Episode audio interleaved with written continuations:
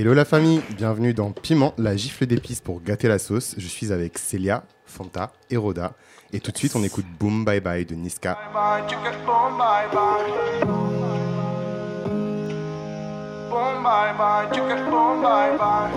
Je crois que la haine a remplacé l'amour. Le sang coule en bas de la tour. Avec le gang, on a fait les 400 coups. On partait pour se battre en cours. Le sale est fait, maintenant nos voitures sont propres. Chantier du coq, je représente sans baisser le froc. Quand sonnera l'heure, on ira se relaxer. Mais pour l'instant, je continue de les tabasser. Après la guerre, rien à faire, je retourne sur mes terres. Pour niquer les keufs, de temps en temps, je baise une policière. Après le crime, je suis une clope, je repense à la scène. Je retourne à la tête, je brûle mes sables, je reprends les affaires. dans le chin, fait du karaté. Sur ma paire de gants, y'a du sang, de la street, j'ai pris mes codes. Lit dans le jean, cas où cet fait du karaté. Ouais, chez nous c'est la fête, avec rien sans ambiance. Issu de la chingue, dans le 91.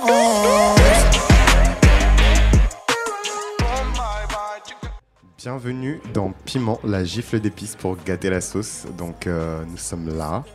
Hein euh, tout. Quelques, quelques problèmes techniques. Voilà. Non, mais qu'on se dise la vérité. mais- on, mais a on est énorme- là, on a eu on énormément de problèmes techniques, mais on est là. on est Voilà, là, les on nerfs est là. sont tendus, mais euh, tu vois, sécurité pour nous, mais on est là. Donc comment ça va la famille? Roda Je suis avec Roda, Fanta et Célia aujourd'hui. On est là, on, On est là. là. Comment est-ce Muy bien. Muy bien, muy bien. Donc on vient d'écouter euh, Boom Bye Bye de Diplo Fit Niska.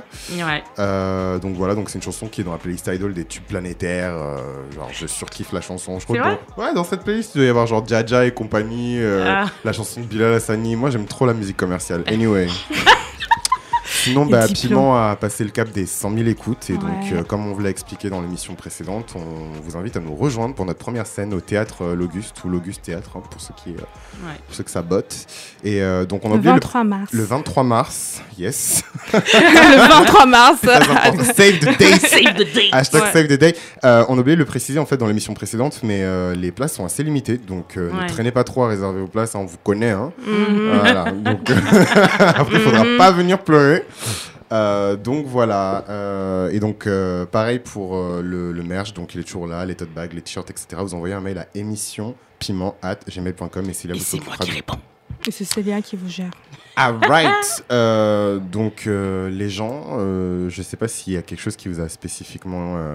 Genre, qu'est-ce qu'on a fait semaine. récemment On est déjà dans le ciel époire ou on est dans. Qu'est-ce qu'on a fait Ah, Prends moi- même pas moi, de nos perso- nouvelles. Toi, ah, mais- comme ça. prendre nos nouvelles, on est Ah, direct. non, Ah euh, mais moi vénère, perso, perso mes, mes nerfs sont tendus en fait.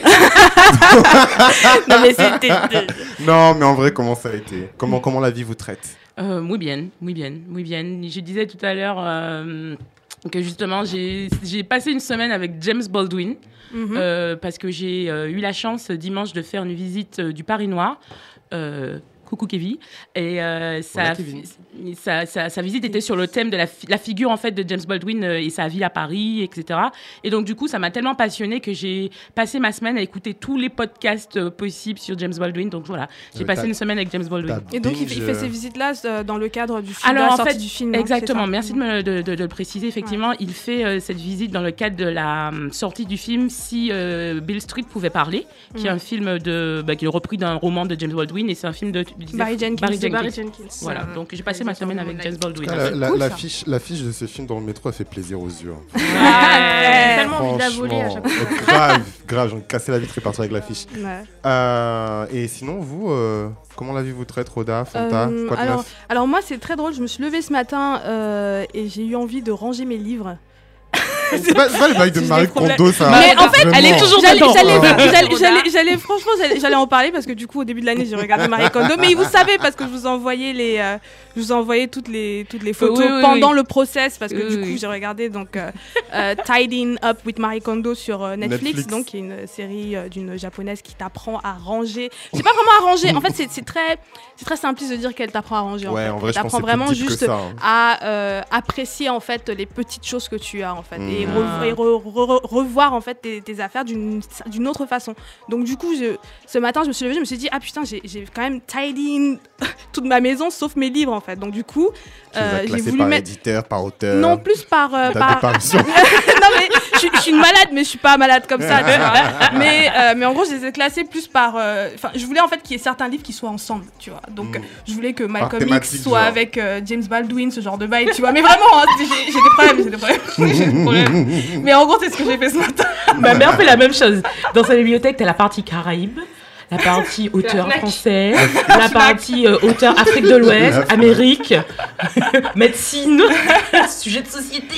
Et toi, Fanta, comment la vie te traite? Euh, moi, la, la vie, elle me traite bien. J'essaie surtout de me protéger de la grippe Et vraiment, qui, épidémie. euh, qui, qui frappe en ce moment en France. Et euh, on voit très bien comment les, les Français euh, euh, se comportent dans les, dans, les, dans les espaces publics. Donc, euh, les gens qui toussent sans, euh, sans mettre la main dans la bouche. Donc, je me protège de ça surtout, tu vois. Rien de spécial, mais on se protège. On se protège de la grippe. Alright, Ok, alright. ok, ok. Donc, Alright. donc, euh, comme je le disais tout à l'heure, les nerfs sont un peu tendus. Donc, euh, on va passer à la petite séquence euh, sel et poivre, juste après le jingle. Respectez les gens, bordel de merde là, ça se fait pas, on est assez fatigué. On est fatigué, les nerfs sont tendus. Les nerfs sont tendus. Vraiment, vraiment, les nerfs sont vraiment, vraiment tendus. Très tendus. Très tendu. C'est très compliqué, c'est compliqué. Ouais. Mais, mais ça va, on va. Mais on ça, va franchement, C'est une émission eh, expérimentale en fait. voilà, voilà, on expérimente en fait avec euh, Du la, la, la narration euh, liné- linéaire. Podcast. linéaire, podcast. euh, la, post- la podcast vie. Euh, bon, qu'est-ce qui vous a tendu les nerfs là, les, les filles? Ah, tellement de choses. Qui, qui, qui- Je pense que Fanta, elle veut. Qui Moi, se je jette dans la fanière. J'avais- En fait, j'en avais plusieurs. euh, j'ai- Il y a plusieurs choses qui m'ont vraiment euh, énervée. euh, euh, je vais faire juste un passage en revue, mais euh, tu sais, il y a cette. euh, un- euh, Enfin, je crois qu'une décision à Bordeaux de ne pas nommer euh, une rue euh, Franz rue Fanon. Fanon, Ouais, ouais. ouais. Et en fait, ce qui m'énerve, c'est pas cette décision, c'est la, réaction des gens. Ah. Non, mais c'est la réaction des gens. C'est François Fanon, c'est vraiment euh, l'anti-France en fait. C'est un mec qui s'est construit Mmh. en dehors du territoire euh, géographique et psychique français. Donc euh, qu'il soit inclus en, euh, en rue française, c'est c'est même euh, insultant parce qu'en fait, on n'a jamais reconnu ce mec. On n'a Mmh. jamais reconnu le fait qu'il était martiniquais, qu'il a écrit des textes. Enfin voilà, c'est pas quel... moi, c'est quelqu'un que j'ai découvert quand j'étais aux États-Unis et pas en France. Grave. Donc euh, les, les réactions elles me surprennent en fait parce que euh, avoir une rue Franz Fanon c'est c'est c'est rien en fait. Mm. Moi ce que je veux c'est qu'on m'apprenne à l'école ce Ouais, qui est ouais, Fanon. ouais, une ouais. rue ça ça dit rien, c'est rien. symbolique, Mhm. ça a rien de concret. Mais le truc qui m'a vraiment vraiment c'est un truc qui s'est passé qui a été Alors, qui a deux, éclaté deux en un. qui a, Escalade qui a de éclaté, sel. qui a- qui a éclaté, euh, un peu hier. Mais je voyais déjà des tweets euh, pendant la semaine. C'est donc euh, cette ligue du LOL, si vous l'avez vu euh, sur Twitter, ouais, le ouais. hashtag. C'est donc ces, ces jeunes hommes qui sont aujourd'hui euh, journalistes, rédacteurs en chef, créateurs de sites. Même, même chef web. de rédaction, non Ouais, chef de... Non, mais rédacteur en chef Ah ouais, de, sites, de magazines mainstream de gauche qui faisait partie d'un groupe Facebook dans, donc dans le- fin des années 2000, euh, début des années 2010 qui ciblait des femmes, des jeunes femmes, euh, pas parce que seulement elles étaient féministes ou militantes, juste des femmes sur Internet qui étaient visibles, qui créaient des choses, qui étaient Mm. youtubeuses, qui Mm. étaient blogueuses. Ouais. Et en fait, qui les ciblait, qui les harcelait, qui faisait des photomontages euh, à base de, euh, de mettre des visages de filles euh, sur des, des photos pornographiques, etc. Des euh, harcèlements via euh, mail, d'insultes, euh, Ouais, ouais. etc. La Et donc ça, ça éclate au jeu euh, hier euh, parce qu'il y a eu un article sur Libération qui revenait sur cette histoire. L'article en lui-même il est éclaté parce que Libération en fait En héberge vrai, en vrai. de, des, des, des, des personnes qui étaient dans Bah le oui. groupe euh, d'harceleurs. Mm. Et ce qui, ce qui est intéressant quand on est pigiste et qu'on est journaliste, c'est euh, de savoir à quel point ce groupe en fait est un groupe professionnel de networking, Mm. c'est-à-dire qu'ils se sont sûr. mutuellement aidés à accéder à des postes Mm. euh, de rédaction. Et la base, c'était vraiment l'harcèlement. Euh, et donc, euh, pour moi, ces personnes, elles sont leur, euh, leur position aujourd'hui, elle est complètement illégitime parce qu'ils se- ils sont arrivés là où il est en écartant, en écrasant, en, en- en excluant des, des Mm. femmes euh, qui étaient journalistes, qui, qui aspiraient comme eux à être journalistes. Et pour moi, c'est c'est un signe d'anxiété, c'est-à-dire les hommes, ils ont vu que euh, grâce à Internet, que les femmes pouvaient s'exprimer, qu'elles écrivaient, qu'elles pensaient. Mmh. Et ils se sont dit, on va se, on va se réunir pour euh, écarter la concurrence, en Ouais, fait. Moi, j'aimerais bien qu'on parle de ça plus en termes d'économie, de coûts, Mm. Mm. De- capital, Mmh. que de, euh, oui, ils sont méchants, etc. C'est vraiment des gens qui ont acquis un capital grâce au harcèlement et, euh, et voilà et donc c'est le truc qui m'a énervé il y a beaucoup de choses à dire sur cette euh, sur cette euh, sur cette histoire il y a plein de filles qui ont euh, qui ont témoigné, comme Nadia Dam, comme Mélanie Wanga, Ouais, ouais, ouais. euh, comme. euh, Il y a enfin, Capucine aussi, Capucine Pio. Une fille qui s'appelle Capucine, dont le, récit est ouais. horrible, horrible. Ouais, genre, c'est vraiment un truc d'horreur. Ouais. Et c'est encore une fois, c'est des mecs euh, qui sont rédacteurs, c'est-à-dire des Grave. mecs avec qui j'ai qui euh, j'ai pu communiquer. J'avais pas euh, vu ça sur cet angle-là, tu vois. Moi, j'ai lu ça de très loin. J'ai pas envie de savoir plus parce que ça me rend vraiment mal. Ouais. Mm. Et euh, je l'avais vraiment vu du point de vue où des mecs euh, sont misogynes comme ils sont d'habitude, Mhm. mais j'avais pas pensé en fait à la conséquence économique en fait. Ouais, ouais, Ouais. ouais, Mais ouais. c'est ça qui est important en fait. C'est ça qui est final. important, ouais. Parce Mhm. qu'ils ont, en fait, termes d'opportunités. non seulement ouais. ils ont, ils sont euh, arrivés à des postes de position comme ça un peu prestigieux, mais en plus maintenant, en tant que femme, si tu veux écrire une pige pour euh, Libé ou les Arocs, tu passes par ces mecs en Mais fait. bien sûr. Et en fait, ils ont ce pouvoir-là aujourd'hui. Bah ouais. Et je voudrais juste rajouter pour finir, c'est Ouais. que c'est des mecs qui sont laids et médiocres. Et j'arrive pas à croire qu'à un moment donné de leur histoire, de leur vie, ils aient été, euh, comme Vincent Glad dit dans le- l'article de Libération, des Mhm. caïds de Twitter. C'est le plus ridicule Moi, du monde. c'est ce qui m'a vraiment vénère. Euh, en fait. des, des gens qui fascinent, ils sont tous laids, moches, c'est-à-dire physiquement moches, médiocres. médiocres, qui savent pas écrire. Non, Non, non, mais mais attends, vraiment. c'est la, la chose la plus importante pour moi. Parce Voilà. que des, des, enfin, voilà, ils fascinaient, quoi. ils sont pas marrants, Mm. ils sont nuls et ils ont réussi comme ça. Mais bon, c'est l'histoire de la France. Hein. Mm. Donc euh, voilà. Et en plus, et en plus, ils continuent à, à, tu vois, à imposer ce truc, enfin, à, à, à stand sur le fait que, genre, c'est, enfin, j'ai lu une phrase dans l'article, c'était genre euh, les personnes, les plumes les plus influentes de Oui, oui, Twitter. oui, euh, non, mais comme des merdes, en un plus. truc comme ça. Des nuls. Vous avez Franchement, influé sur quoi? Franchement. Et moi, je voudrais juste préciser que, ouais, il y avait aussi du harcèlement, enfin, ils étaient fatphobes et homophobes aussi, enfin, ils harcelaient Évidemment. des- Ouais, LGBT. bah évidemment. bah oui. Et Antisémite, raciste. Ouais, de la totale. Ouais. Euh, toujours en poste même. Ce qui, ce qui est dit dans l'article, c'était jeux vidéo avant jeux vidéo, avant Ouais. le forum oui, de voilà, jeux vidéo. voilà, voilà. Et c'est des mecs de gauche. Voilà. Voilà. Donc voilà. Et C'est euh, important à donc la, la, salière, elle est déjà en train de déborder, mais, mais Roda, qu'est-ce qui t'a tendu les nerfs, toi? Euh, alors moi, c'est euh, moi du coup c'est c'est une photo. Je pense que que tout le monde a plus ou moins vu sur euh, sur les réseaux sociaux parce qu'elle a elle a beaucoup tourné. Euh, donc euh, pour ceux qui étaient présents sur les réseaux sociaux, sur Instagram ou Twitter, etc. Il y avait une photo en fait qui tournait avec une donc une, une- mais vraiment une belle femme, hein, une belle femme au milieu d'une rue à Porto Novo donc au Bénin. Ah, milieu au d'un marché, c'était au Bénin. au ouais, à Porto Novo. Et euh, donc au milieu d'un marché, mais vraiment en train de poser, vraiment habillée avec ses, de, ses- des boucles Afrique. euh, Tout en or, en tout plus, en, genre. tout en, je sais pas si c'était en or. En tout cas, c'était couleur, or, euh, couleur or. couleur or, euh, avec les ses, ses, ses habits, ton, ton chaud, etc.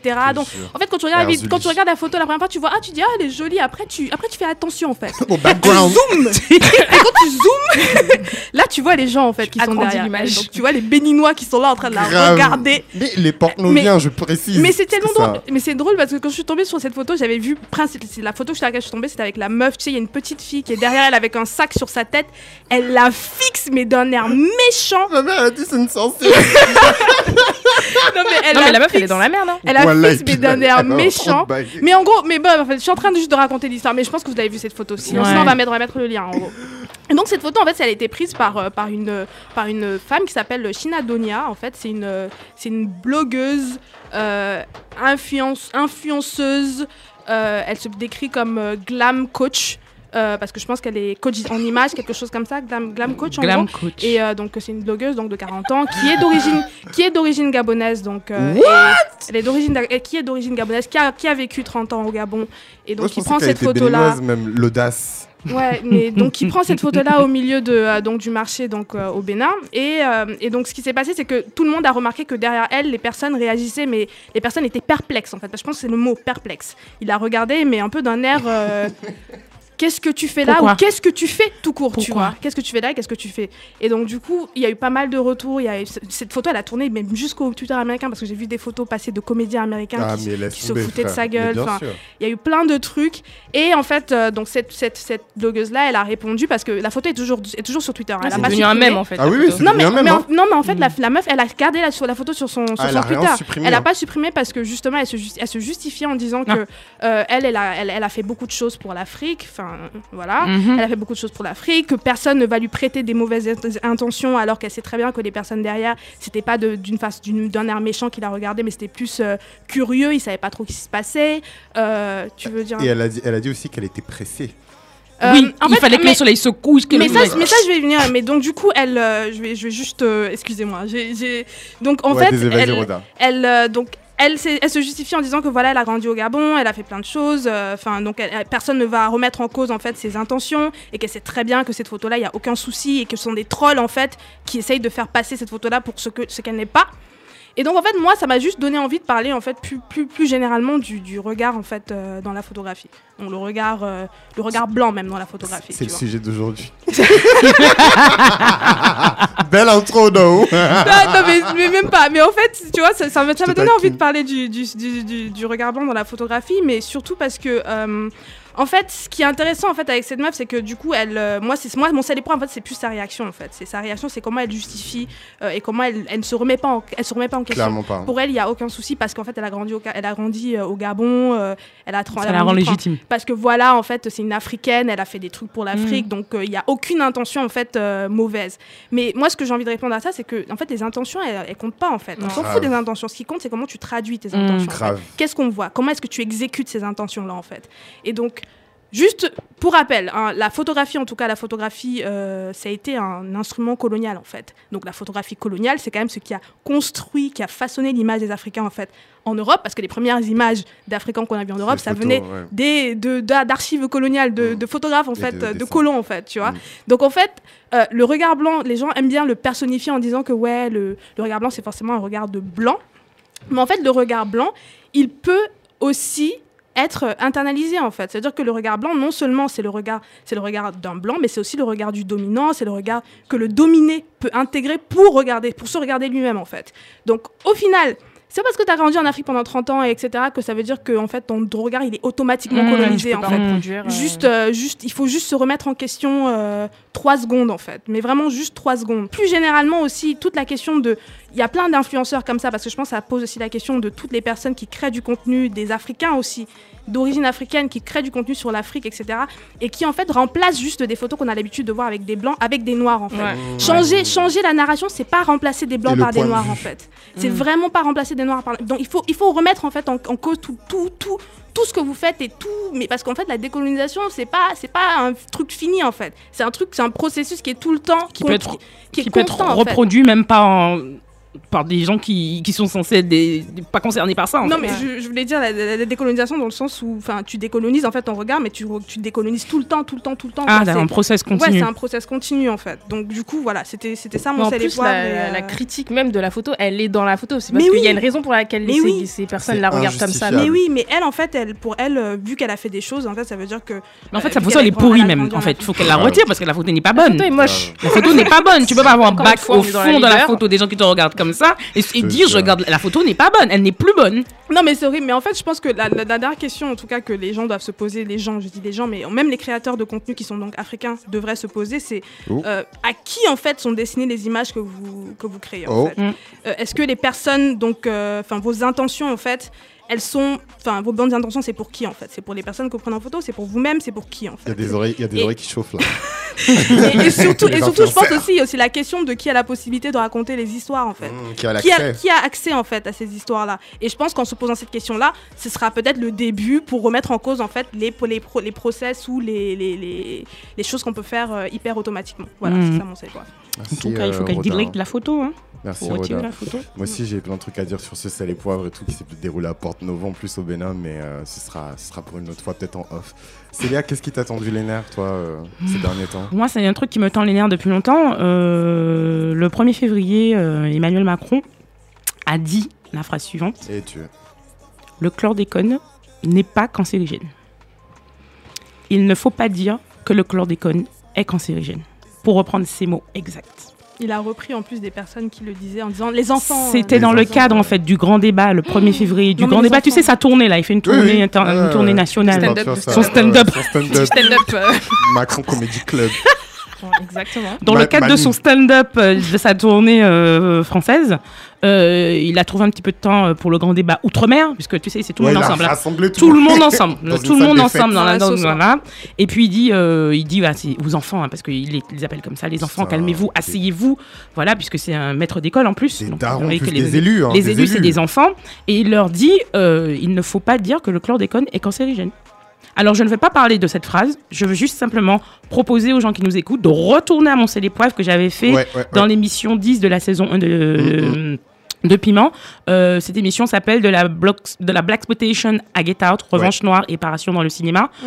euh, où j'explique longuement Ouais. pourquoi le chlordécone est cancérigène. Mm. Donc voilà, si le chlordécone n'est pas cancérigène, euh, Parce que- parce que- la colonisation n'est peut-être- peut-être des aspects dit, quoi, en fait. positif, ou la traite négrière n'est pas un crime contre l'humanité. Non, mais on peut continuer. hein. Ah on peut non, trouver du travail en traversant trop- la rue. Le sida ne tue pas. euh, on peut y aller, non, mais est-ce que c'est pas cancérigène en fait? Donc je vais pas refaire un salé poivre sur ça. J'invite à ce qu'on écoute, mais c'est pas possible. On peut pas continuer à dire des choses comme ça. On peut pas continuer à dire ça quand le taux euh, de cancer de la prostate est le plus élevé euh, en Martinique est le plus élevé au monde. On ne peut pas continuer à dire ça. Je ne vais pas passer. Il y a des articles, il y a des trades qui ont été faits dessus. Bah là, écrit un truc hyper important Ouais, ouais, euh, sur, sur, euh, euh, sur le sujet. Donc, euh, je ne veux pas continuer à en parler mille fois. Mais il y a un moment, il est important en fait qu'il y a des choses comme ça qui ne se disent pas.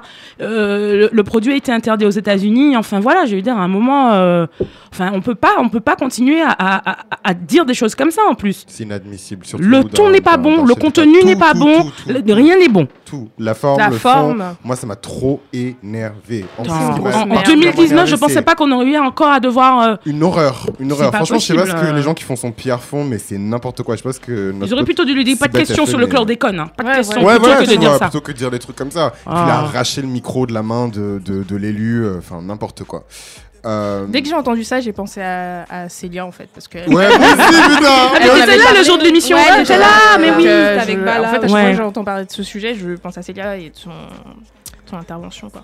Non. Bon, Enfin. bon, la salière, elle est remplie, elle déborde de, de, de partout, donc euh, on, va, on va mettre les, les mains, dans, les mains dans, dans le plat, on va mettre la, la main à la pâte, Les doigts dans la sauce. les doigts dans la sauce, merci, et euh, juste après euh, le, le- le jingle dans, dans la sauce. Dans la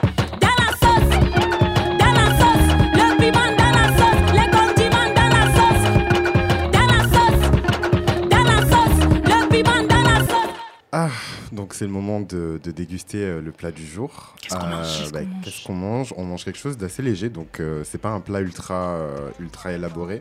Ça s'appelle le yovo, enfin le, le yovo doka, et en fait c'est euh, c'est en fond, donc en langue, dans une des langues du, du Bénin, c'est les beignets des blancs en fait. Donc Mhm. évidemment c'est pas fait comme ici, hein, parce que sinon voilà. Mais c'est archi bon et ça se mange sucré, salé, en sauce, ce que tu veux, euh, voilà. Mm. Euh, alright, donc aujourd'hui c'est ce qu'on mange, donc euh, voilà, c'est euh, c'est léger mais ça cale. Mais c'est salé ou c'est sucré? Les deux. Elle a dit. non, le, dit, en fait euh, le beignet en lui-même il est sucré, mais tu peux, tu peux le manger avec. Tu Non, je goûtais pas, peut-être, peux mais. le manger en sauce. Moi, j'ai bloqué bien. sur le truc que c'est un truc de blanc, le nom, et du coup, ben, après, j'ai dit bon, du coup. Non, non, en fait c'est préparé avec de la levure et je sais pas pourquoi ils associent peut-être la levure au blanc, tu vois, donc ça s'appelle le, le beignet des Peut-être parce blancs. que mais- c'est blanc en fait, ou un truc comme ça. C'est blanc? Non, c'est pas blanc. Ok. Merci. mais c'est en fait les, les Nigérians ils appellent ça puff puff, mais. Ah euh, oui, mais nous on appelle ça des beignets aussi. Ouais. De toute façon, eux, ils remixent, ils remixent les recettes des gens. Frère, S'il te plaît, arrête, arrête la xénophobie anti-nigérian. Il déteste les Nigérians, c'est pas possible. Enfin bref, on va rentrer dans le sujet 1 euh, juste après euh, le, le, le, le son euh, suivant. Donc ça va être euh, Inamoja, French Cancan. I met this pretty boy in Paris. He used to tell me that I'm jolie. I couldn't say a word, just Coco, Choco, Chanel, Coco, Chanel, Chocolat. In my heart,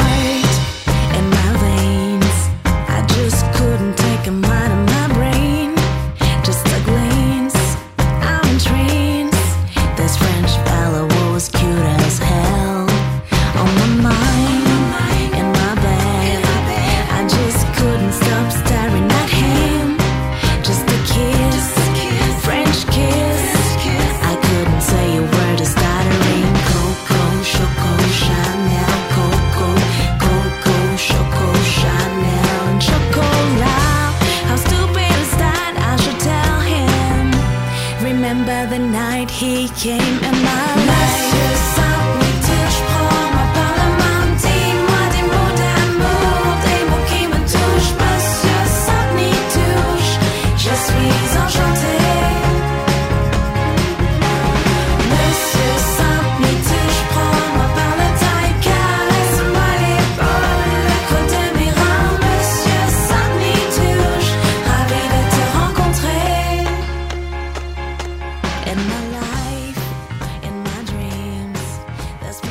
vient d'écouter euh, Inamoja, French Cancan.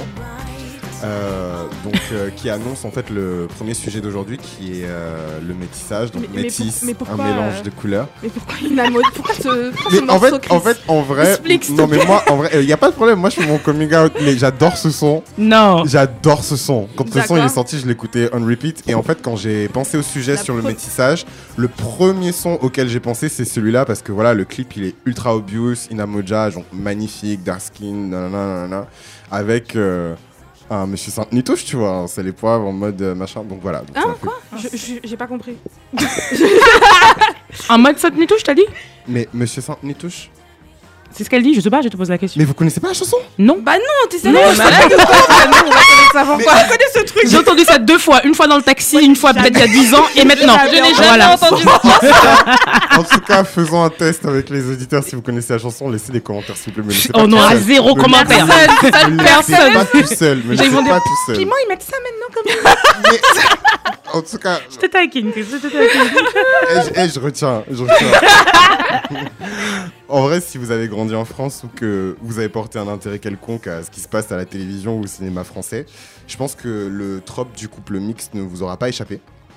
Donc la pop culture française, euh, du cinéma à la télé, en passant par le sport, le théâtre et même le porno chic, est parsemée de messages célébrant, euh, selon moi, le métissage blanc-noir. Donc en préparant cette émission, je suis même tombé sur euh, l'émission de Faustine Bollaert. Donc je sais pas si vous connaissez, mais c'est un espèce de bootleg de, de C'est mon choix, où la thématique, en fait, c'était euh, Il n'était pas le bienvenu dans ma famille. Mhm. Euh, donc sur le plateau, on avait cinq couples euh, très riches en couleurs, euh, euh, avec donc cinq couples où tous les hommes étaient noirs et toutes les femmes n'étaient, enfin, étaient non noires.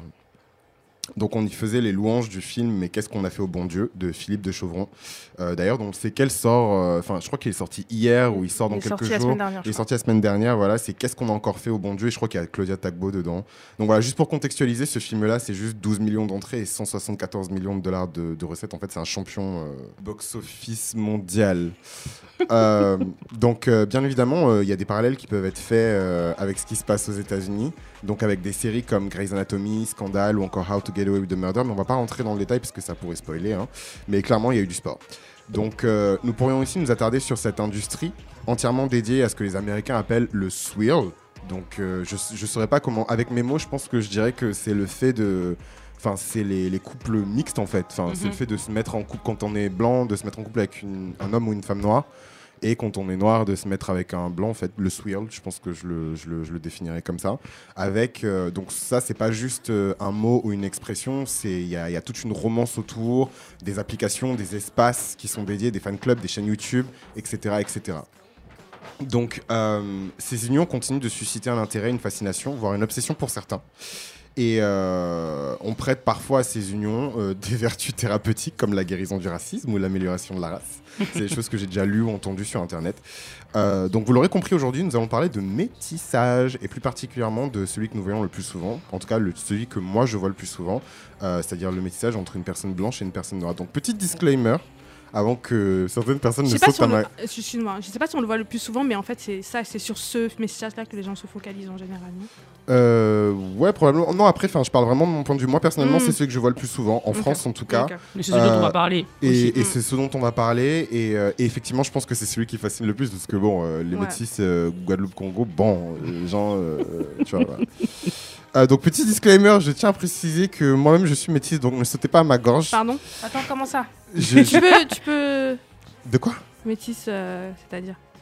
Oh, c'est trop compliqué. Je vais pas rentrer dans les détails. Ce sera pour une autre émission, mais ne sautez pas à ma gorge. Mais Je- t'es métis euh, blanc, euh, non Non, pas blanc. non. Voilà, merci. Voilà, donc tu n'es pas métisse. non, mais c'est intéressant parce que c'est, c'est, c'est, c'est un peu le, le- le sujet d'aujourd'hui. Mais plus sérieusement, en fait, quand on a préparé cette émission, ça reste quand même un sujet avec une expérience particulière et euh, on, a, on a essayé de contacter en fait des personnes métisses pour parler de cette expérience-là puisque c'est la leur. Et ça on aurait été la, intéressant. la conversation. Et ça aurait été intéressant en fait de les avoir autour de la table en fait et Ouais. qui parlent même de leurs expériences. Mais malheureusement, nous avons été cancel euh, Pour des raisons diverses. hein, pour des raisons diverses et variées. Diverses, euh, voilà. Bien, c'est varié. euh, voilà. ouais, Voilà, mais on en a parlé. Donc,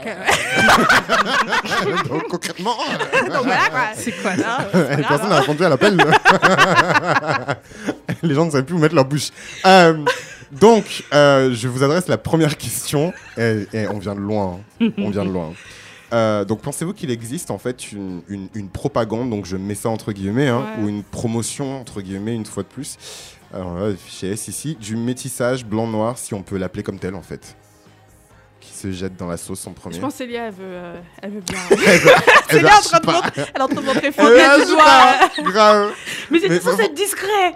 Ouais, mais pourtant, elle, elle a pas l'air certaine. Qui, qui se lance Ben, je vais me lancer, mais euh, est-ce qu'il y a une fétichisa- fétichisation Si on se concentre que sur, euh, sur euh, la télé française et le cinéma français, quand on voit des films ou des séries, la plupart du temps, quand il y a un, un personnage noir, euh, son partenaire est blanc. Donc euh, là, je pense à euh, scène de, mes- alors, de scène de ménage. sur M6. Euh, donc là, on parlait de qu'est-ce qu'est-ce qu'on a, fait au bon Qu'est-ce Dieu qu'on a fait au bon Dieu euh, Où là, c'est vraiment que des couples mixtes, Ouais, je ouais, crois. ouais, ouais, ouais. Euh, avec genre une blanche et un, a- un asiatique, une blanche, un noir, une blanche. Souvent, c'est la femme euh, blanche et l'homme. euh, euh, et oui, souvent c'est euh, la femme blanche et euh, l'homme racisé, comme on dit. euh. Voilà, voilà. Et, euh, et du coup, oui, je pense que. Enfin, je sais pas si c'est une propagande, mais en tout cas, c'est un choix.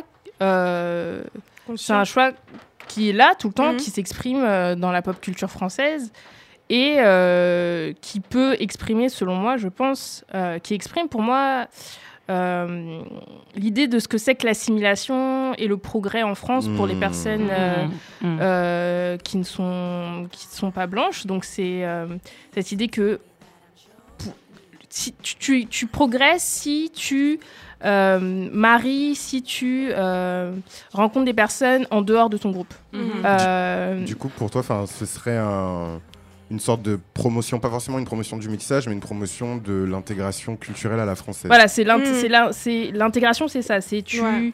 euh, tu, enfin tu, en gros, tu te dissous un peu. Voilà, tu te dissous Pour, dans euh, euh, dans la blancheur, euh, dans la dans la francité. euh. Donc euh, ça, c'est le truc extrême.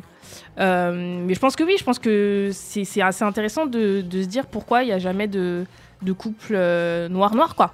Ou asiatique-asiatique. euh, Qu'est-ce que...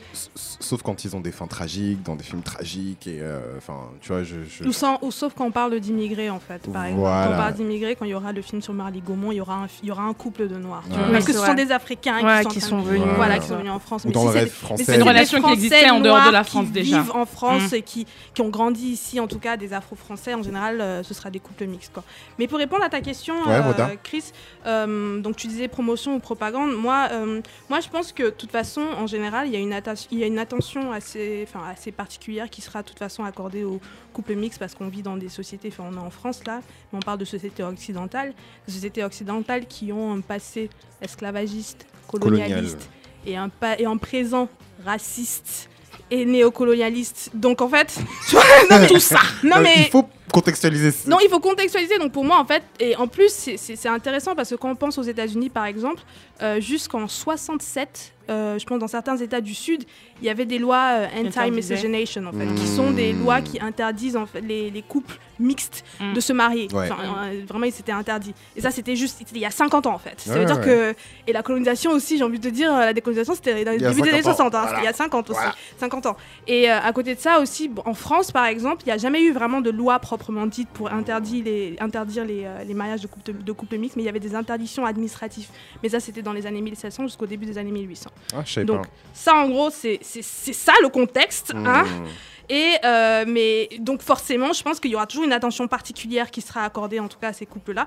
Maintenant, est-ce que c'est une propagande? Je dirais pas. Enfin, non, je pense qu'on n'est pas en Chine non plus. C'est pas non plus qu'on on- chaque fois qu'on Oui, sortait, on voyait bombarde. une, euh, Euh, euh, on voyait une.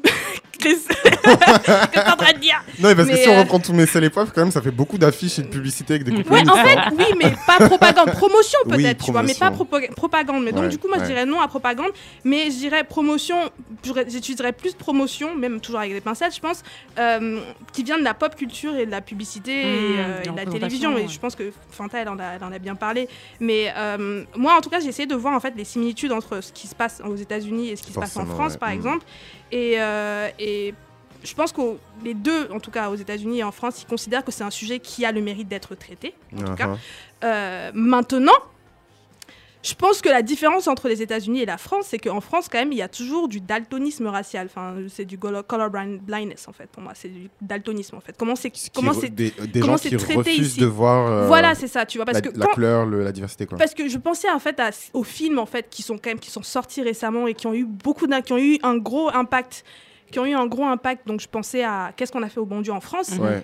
et aux États-Unis j'ai pensé à Get Out en fait Ouais. donc quand tu mets les deux à côté parce que c'est un peu le même ouais. le même type de succès en fait Mm. Get Out littéralement euh, Jordan Peele est en train de te dire euh, frère euh, le racisme is real tu vois Ouais. alors que les gars euh, de qu'est-ce qu'on a fait au bon Dieu ils sont en train de te dire non mais en fait tout le C'est une monde blague. non, mais non, Le tout le, monde, tout le monde, non, c'est pas ça. C'est tout, le monde peut être raciste en fait. Parce Ouais. que comment il le, moi j'ai vu là, j'ai vu le premier film. Voilà. malheureusement. Come Out, que je, je fais mon coming out, j'ai regardé le premier film. j'ai vu au cinéma. J'ai- payé à pour ça. aller, j'ai payé une, j'ai payé une place de cinéma pour aller voir ce film. Oh. Et en- Donc tu es En des 12 millions de Français qui. voilà, Qui ont voilà, ruiné le mais- cinéma français.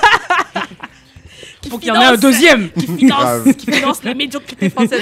Mais, euh, mais en fait, ce film-là, justement, comment ils le mettent, ils mettent tout au même niveau. En fait. Ça veut dire qu'ils vont dire, ouais, en fait, les blancs, ils aiment pas les noirs, mais les noirs aussi, ils aiment pas trop les blancs aussi. tu vois. Ouais. Ah, mais en fait, les asiatiques, ils ont aussi un, certain cliché, enfin, ils ont une des préjugés sur les blancs, tu vois. Ah, les arabes, ils aiment pas les blancs, mais les blancs, tu vois. Et en Mm. fait, ils mettent tout ça au même niveau en disant que tout le monde a des, euh, a des, Des préjugés sur genre, les ouais, autres, ouais. tu vois, et que, en gros, euh, c'est en mariant les, les- les enfants ensemble que euh, tu règles Ouais, le problème, ouais, tu vois. Donc c'est vraiment aussi cette question de euh, comment c'est traité. Mm. Quand tu vois Get Out qui est sorti quand même il y a quoi deux ans, un an Ouais, deux ans. Putain, ça deux fait ans. déjà deux ans. Et tu Mm. vois euh, qu'est-ce qu'on a fait au bon Dieu qui va avoir euh, donc une suite euh, bientôt là. Qui est déjà sorti, je Tu crois. vois un peu, pour moi en fait c'est- c'est vraiment deux films qui montrent exactement comment c'est traité en fait ouais, euh, complètement dans les dans les deux pays, tu vois. Hmm. Donc euh, donc ouais, c'est c'est- voilà. Moi, je, je pense exactement la même chose que, Ouais, que. Roda et Fanta. Je pense, euh, ouais, promotion, propagande, effectivement, c'est peut-être un peu fort dans le sens où je pense pas qu'il y ait une volonté politique assumée de dire, voilà, on veut euh, créer une société métisse. Par contre, effectivement, je pense que là, qu'il y a une promotion, il y a une promotion contre moi. euh, je me suis, j'ai téléchargé Instagram pour la première fois, c'était en avril 2017. Euh, donc c'est c'est relativement récent quand même, ça va faire Oh. deux ans là, dans quelques mois. Et euh, ce qui m'a frappé, euh, c'est que tout ce qu'on me proposait, tu sais, dans le- la barre de recherche là, Explorer. dans ouais. Explorer, c'est effectivement ben, beaucoup euh, de couples métis ou de personnes qu'on pourrait assimiler comme métis en fait, d'accord? Ah bon Dans les images, dans les blogueurs, dans etc. etc. Mhm. Si, si peut-être parce que je sais pas, mais pour en tout cas, Bon, c'est ce que j'ai c'est ressenti. hein. C'est ce que j'ai ressenti, mais en tout cas, ce que, ce que je pense que, que, que cette, je pense qu'il existe une promotion. Je pense qu'elle sert en fait comme euh, le fait qu'on ait par exemple des ministres euh, qui soient des non blancs, qu'on appelle issus de la diversité, le fait qu'on ait par exemple Kid Ismail qui fasse un show euh, au- à, à l'Élysée. Je pense que tout ça et le fait qu'on encourage ou qu'on voit très souvent et que les représentations soient des couples mais soit des couples mixtes noir blanc, je pense que ça sert en fait un tout ça sert un truc, Ouais. c'est de dire on n'est pas raciste, de dire notre société n'est pas raciste, notre société est progressiste, notre société.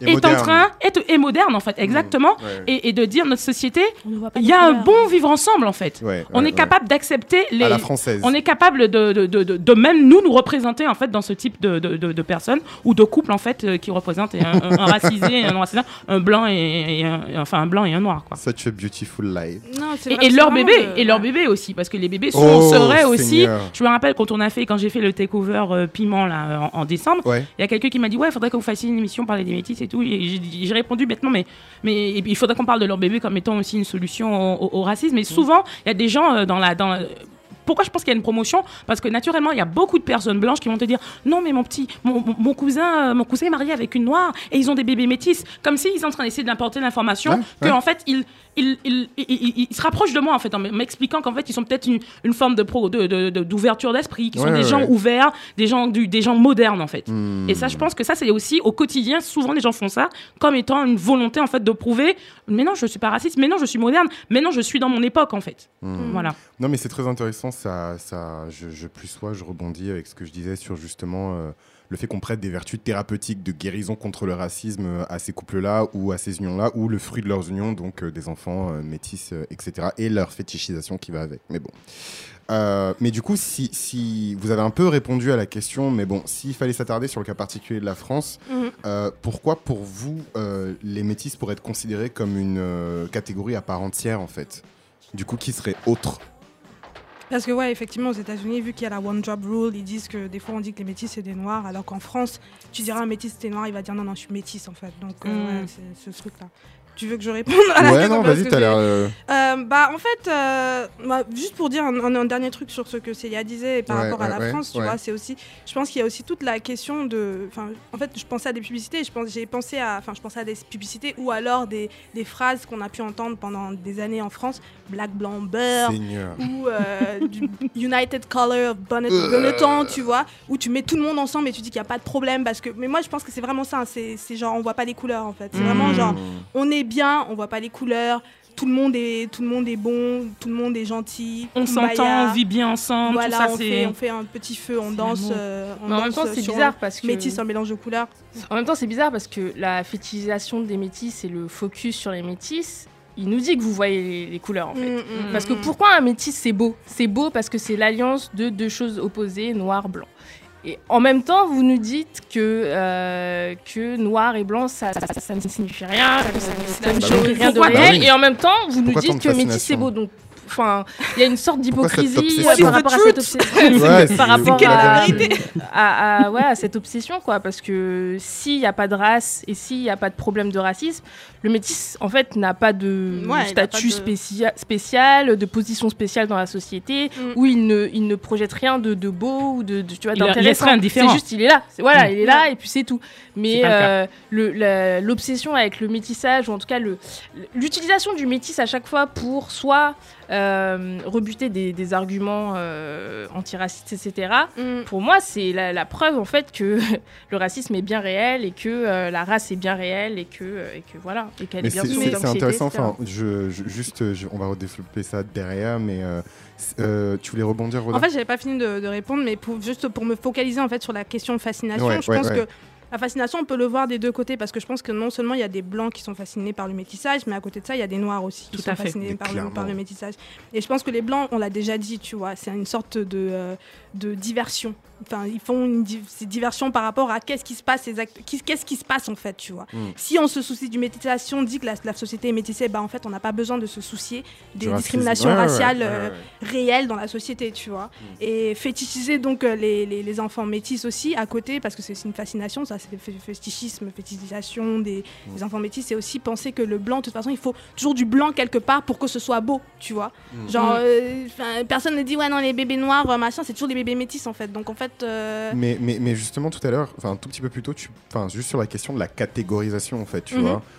Tu avais commencé à parler un petit peu de la One Drop Rule aux États-Unis et du Ouais. fait que du coup les métis étaient peut-être considérés comme un, enfin ils étaient considérés comme noirs aux États-Unis, Ouais. mais sur la question de la catégorisation en France en fait. Enfin, De toute façon, en France, on- En vrai, en France, on n'a même pas de. de catégorie. On n'a pas de catégorie. Ouais, Aux États-Unis, ouais, quand tu signes des papiers, Enfin, euh, quand tu fais tes papiers, euh, ou quand tu signes, ou quand tu remplis des trucs, on Tu te demande ton ethnicity. ethnicity, enfin, on Mm, demande mm. toujours black, machin, ceci, cela, Mm. nanana, nanana. Après, En France, il n'y a pas des, Bah, des- vrai, des si. Français, tu vois. Bah, des- bah, en, en vrai, si, mais c'est genre, c'est la police, la médecine et. euh, Non, mais vraiment, moi, Ouais. j'ai fait des tests, euh, des trucs de recherche génétique et on te Mhm. donne ces formulaires-là et tu dois remplir des machins, des trucs, tu vois. Mm. Donc en fait, c'est juste que peut-être dans la vie de tous les jours, Dans tu la vois, c'est. oui. Mais euh, tu vois, police, médecine, etc., le, le système, il est bien au courant qu'il y a des catégories et il nous fait bien entrer dans les catégories. Mm. Euh, juste, Célia, sur la question de la fascination en fait de ce groupe et de leur catégorisation, est-ce que tu, tu penses que c'est un groupe à part? Pourquoi? Euh, moi, je pense que moi, je pense que la société française n'est pas à l'aise avec la question de la race. Euh, quand on voit l'utilisation, et vous l'avez dit, l'utilisation du mot black ou l'absence de statistiques techniques. euh, black. My president is black. Black C'est un sourd de Busy excusez-moi. Bref, elle cherche des stratagèmes, en fait, des réponses à ces questions. Et, et, et- et en fait, la, la réponse qu'elle trouve, c'est de dire bah, que le métissage, le blanc-noir, euh, c'en c'en est une, en fait. Il s'agit. euh, en fait, enfin, selon moi, je pense que, que cette fascination-là, elle. euh, comment dire Enfin, il faut que, il faut que je dise des choses honnêtement. Quand je suis moi arrivée en France, je- Ouais, je- je- ouais. j'avais plutôt une vision coloriste du monde, puisque je venais, je suis née en Martinique. Mm. Et c'est la question du métissage et de la fascination qu'il y a avec. Je l'ai découverte ici, en fait. Mmh. Parce que je pensais que les faits, euh, moi je pensais comme une américaine que les métis étaient des noirs en fait. Ah. Les enfin, je considère encore que les métis sont noirs, ne- je ne dis Ouais, pas le contraire. ouais, ouais, ouais. Mais je ne pensais pas qu'on avait une, cette espèce d'approche qui était spécifique, euh, Mm. etc. Euh, là aujourd'hui, je, je repense à un truc, c'est les, les Miss France par exemple. Moi je me rappelle ouais. quand j'étais enfant, il y a les. Miss France noires étaient des femmes euh, à la peau noire, étaient des femmes dark skin, euh, à la Ouais, peau peau foncée. foncée, ouais. Aujourd'hui, euh, les Miss France noires sont des femmes qui sont souvent métisses. Ouais. Les- dernières sont métisses. C'est souvent, je pense que toutes Les les, dernières Ouais, sont euh, métisses. Les dernières, sont- Euh, Sonia Roland, dernières années, elles euh, étaient- elles, elles sont sont- toutes elles métisses et ça veut dire quelque chose parce que c'est souvent utilisé comme c'est souvent utilisé en disant regardez euh, en France on peut élire une femme noire ouais, comme étant ouais, euh, ouais, ouais. Miss France mais qu'est-ce que Regardez mais qu'est-ce que diversité française. ok ok moi je suis ok avec ça mais qu'est-ce que ça dit en fait tu vois? Mm. qu'est-ce que ça dit? la personnalité préférée Français aussi. Enfin, tu vois, genre, ça c'est- me- c'est- Ouais. tout ça pour moi, c'est lié. Et la fascination, elle, je pense qu'elle va encore plus loin. Il y a, le- il y a, un, il y a un humoriste qui est très connu, Farid, euh, Ouais. qui est une superstar euh, en France, euh, qui est euh, qui est pas métisse, je crois. Enfin, je sais pas trop. En tout cas pour lui, il avait fait un super sketch très intéressant euh, chez Ruquier euh, en septembre 2016. Et à la fin de ce sketch-là, il dit, en, il dit en gros. Pour lutter contre le racisme, faisons des bébés métis. Comme moi, euh, donc les bébés Ah métis, ouais, je crois. Il dit comme moi, faites des bébés métis. Donc tout Ouais, était bien ouais, jusqu'à ouais, ça. Et le mec, je me suis dit, mais Farid, mais. Grave. Frère. tu peux pas prendre des positions aussi intéressantes Ah dans. Et C'est pour ça que je suis toujours jamais allé, je peux pas encore aller le voir parce que ce Mm. truc-là me, ça Ouais. me scotche en fait. Mm. Ça me scotche. Donc euh, cette fascination-là, je l'ai découverte dans la pop, dans, dans, dans, dans ma vie en fait en France. En, en- voilà, moi j'étais bloqué colorisme et en fait je me suis rendu compte qu'en fait là, et je le dis d'ailleurs dans un des podcasts que j'ai fait, que j'ai fait Moonwalk, où la personne que j'interviewe, elle est, euh, elle est, euh, elle est euh, mulâtresse en Martinique. Ouais. Mais en plus d'être Comment tu définirais euh, mulâtresse alors mulâtresse, euh, je n'ai pas envie de... Enfin, mulâtresse, c'est une personne qui est visiblement claire de peau et qui aurait les cheveux bouclés et les yeux clairs. Je fais exprès de ne pas utiliser le mot métis parce que moi je considère que si on est mulâtre depuis 400 ans, on n'est plus métis en fait, on est martiniquais en fait. Mais bon, ça c'est, je vais me faire euh, couper la tête, mais je pense qu'un mulâtre n'est pas métis. Je pense qu'un mulâtre est martiniquais au même titre que moi, sauf qu'il a les cheveux, les cheveux bouclés, les yeux clairs et qui bénéficie d'un patrimoine, euh, d'un patrimoine euh, économique, social, etc. Ouais, ouais, ouais. Et donc, du coup, euh, moi, j'étais vraiment focalisée sur ça. Et dans, mon, dans en fait, la personne que j'interviewe m'explique qu'en Martinique, c'est une mulâtresse, donc tout ce que je viens de vous expliquer. Mais qu'en France, en fait, elle fascine les gens maintenant. Avant, plutôt avant, les gens étaient racistes, Mhm. donc on l'appelait euh, Fatou, etc., alors qu'elle est vraiment claire. Alors que maintenant, elle fascine les gens quand elle vient en France. Elle les fascine parce qu'elle a les yeux bleus, enfin les yeux clairs, les cheveux bouclés, etc. Eh ben. Eh ben, eh ben. Euh, euh, on, va, on va juste faire une petite pause euh, musicale. On, on revient euh, juste après euh, un choix de Roda. C'est euh, En Vogue, Free Your Mind. Wrote a song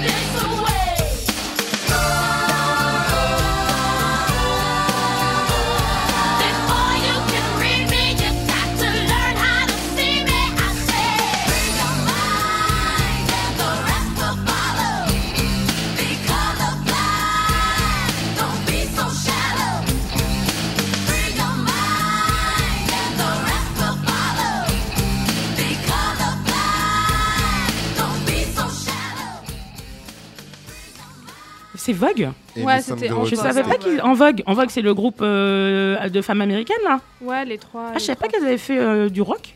Je savais pas qu'elles faisaient du rock. Je sais pas si c'est du. Je sais pas. Franchement, elles sont un peu hybrides. hein. Si, c'est pas. Ouais, c'est elles étaient, du rock. elles hein. étaient pop en fait, cette meuf. Mm. Elles étaient pop en fait. Mais en gros, j'ai choisi ce son parce qu'en fait, elle parle littéralement d'une relation euh, d'une femme noire. euh, en fait, c'est une femme noire qui est en train de parler à, euh, à un potentiel B blanc, on va dire, parce qu'elle dit free aussi. mais, mais il faut lire les paroles, il faut lire les, les lyrics parce que c'est quand même chaud ce qu'elle raconte. Mais en gros, voilà, c'est pour ça que j'ai choisi ce morceau. Je réfléchissais à des sons comme ça et en fait, je me rappelle que Azealia Banks, elle avait fait les Mais oui, putain, les choristes les Ouais, choristes, c'est vrai, effectivement. Mais on l'a déjà passé, je crois, dans, dans l'émission Les Choristes. Non, je pense pas. Si, si, si, j'ai proposé les choristes. Ah, peut-être qu'on l'a pas passé. Non, on l'a pas passé. hein. On l'a pas passé. Ouais, ouais, je propose sons que je passais pas. En tout cas, j'ai proposé les choristes. sons de dit littéralement Grave, grave. C'est pour ça, que je me dis, les- Licorice, c'est sûr, j'ai dû le proposer. Euh, mais ouais, ce serait passé quand même sur ce sujet. Alors, euh, j'ai j'ai une autre question pour vous, la famille. Yes. Est-ce que vous auriez des exemples historiques euh, ou assez singuliers en fait de, couples mixtes euh, blanc-noir en tête?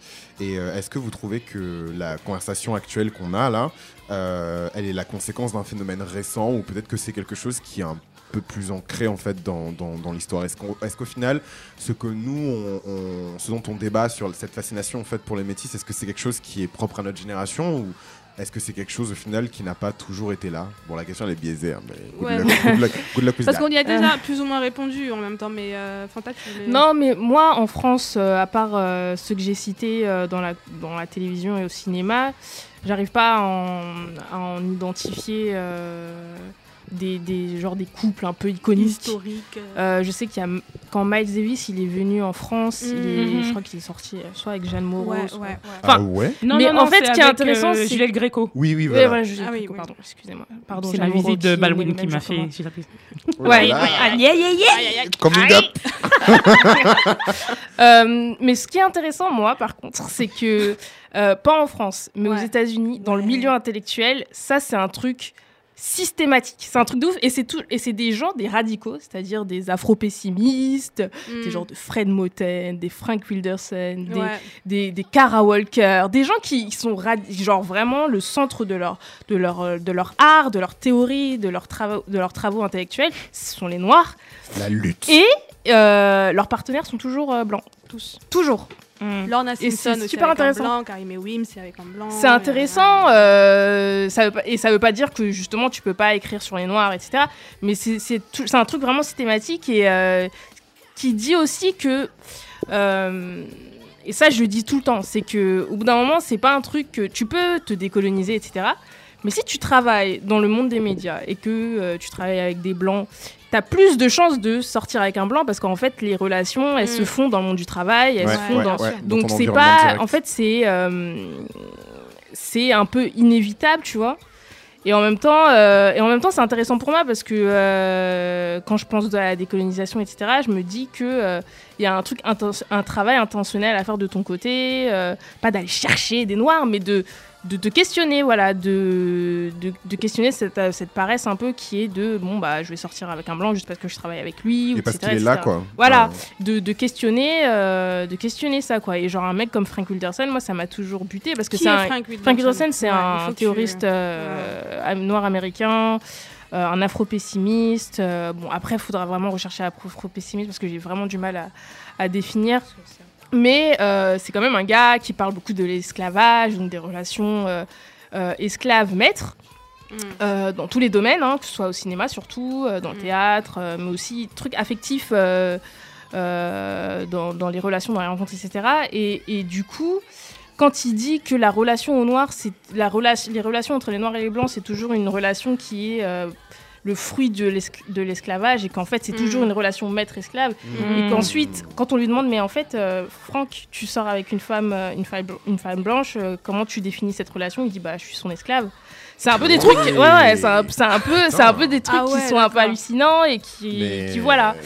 euh, donc voilà, ce que j'ai à dire, c'est juste, c'est vraiment intéressant euh, de voir ce pattern, ce phénomène, ce motif dans le monde intellectuel noir, noir américain, dans le monde des arts, etc. De voir euh, toujours ce couple, ce mixte qui Et qui- revient et t'as l'impression que ce pattern, il se, ce pattern, ce, ce schéma, il se reproduit? Ah oui, non, mais continuellement? Après, je pense que. no- Après, je sais pas. Parce qu'à chaque fois que je dis ma génération, on me dit bah non. Mais je pense que dans ma génération, il y a un truc euh, intentionnel de. On va aller chercher. euh, enfin, on va questionner ça, tu vois. On va Mhm. questionner ça, c'est ce. Ce, ce recours, enfin pas ce recours, mais voilà, ce- cette question du cette- cette- multiculturalisme, du euh. métissage, euh, cette facilité à aller vers, euh, vers les blancs, etc. Bon, je pense que c'est quelque chose qu'on questionne plus. Euh, Roda Hum, du coup, pour répondre à ta question, pour euh, des exemples historiques euh, et euh, est-ce que c'est une consé- enfin, est-ce que c'est une nouvelle conversation? Je dirais non, évidemment. Tu vois, vu que vu que tout à l'heure je disais bien qu'il y a eu euh, les lois euh, anti-couple mixte euh, dans les En années France et aux États-Unis. en France, pas des lois, mais des interdictions administratives. Mhm. Aux États-Unis, des lois. Donc, je pense que c'est un sujet, de toute façon, qui existe depuis longtemps. Je pense que dans le code, le code noir aussi, il y avait des, euh, des interdictions ouais. aussi. Ah, mais euh, complètement, il y avait complètement. Des interdictions. Très donc, dur. euh, donc, pour moi, On, c'est pas. on ça- émasculait les esclaves qui avaient des relations avec les femmes blanches, par exemple. donc pour moi, en fait, c'est, de toute façon, c'est pas une conversation récente qu'on est en train d'avoir, c'est une conversation euh, voilà, qui, est, euh, qui est littéralement ancrée dans les, les, les, les- les sociétés occidentales Mm. qui Ouais, sont pas passées esclavagistes, ouais, ouais. racistes, etc. Clairement. Euh, mais euh, pour parler donc d'un parler d'un Le couple d'un couple euh, d'un couple mixte donc auquel enfin j'ai pensé après j'ai fait des recherches je suis tombée sur euh, sur donc euh, Sally Hemings qui était euh, qui était l'esclave euh, enfin plutôt la- l'esclave en, en gros comment les médias l'ont présenté quand elle a été quand on a, on a retrouvé parce qu'il y a eu une visite euh, archéologique je crois de, des décombres de la maison de Thomas Jefferson ils ont retrouvé ouais, sa ouais. maison Ah, c'est Jefferson. ça- ouais, c'est Mm. Thomas Jefferson. Et donc, en fait, cette, euh, donc, Ouais, cette, cette, cette, cette esclave-là, cette femme, euh, elle est à- elle a- il a eu six enfants avec elle. Et il a connu quand elle avait 14 ans en fait. Et comment, et comment les médias le, le présentaient? Parce que du coup, il y a un article en fait qui a été écrit par euh, une par Brittany Daniel pour le Washington Post où elle où en fait elle répond en fait à pas mal de headlines qu'il y a eu à, à l'époque où les gens disent ouais c'était la maîtresse de Thomas Jefferson. Et tout le Oui, la monde lui dit- maîtresse esclave. et tout le monde disait, mais euh, en fait, pas, pas tout le monde, mais elle en tout cas, et plein de femmes féministes et de noirs, etc., disaient, mais en fait, elle peut pas être sa maîtresse, en fait, c'est sa propriété. Ouais. Il y a Mmh. pas de, le C'est sa rapport, c'est pas, euh, c'est pas un rapport où elle peut dire non, en fait. euh, ouais, voilà. Il a connu qu'elle avait 14 ans en fait. Donc il Mm. n'y a pas de- d'histoire de maîtresse en fait. Mm. Elle a eu 6 enfants avec Lago.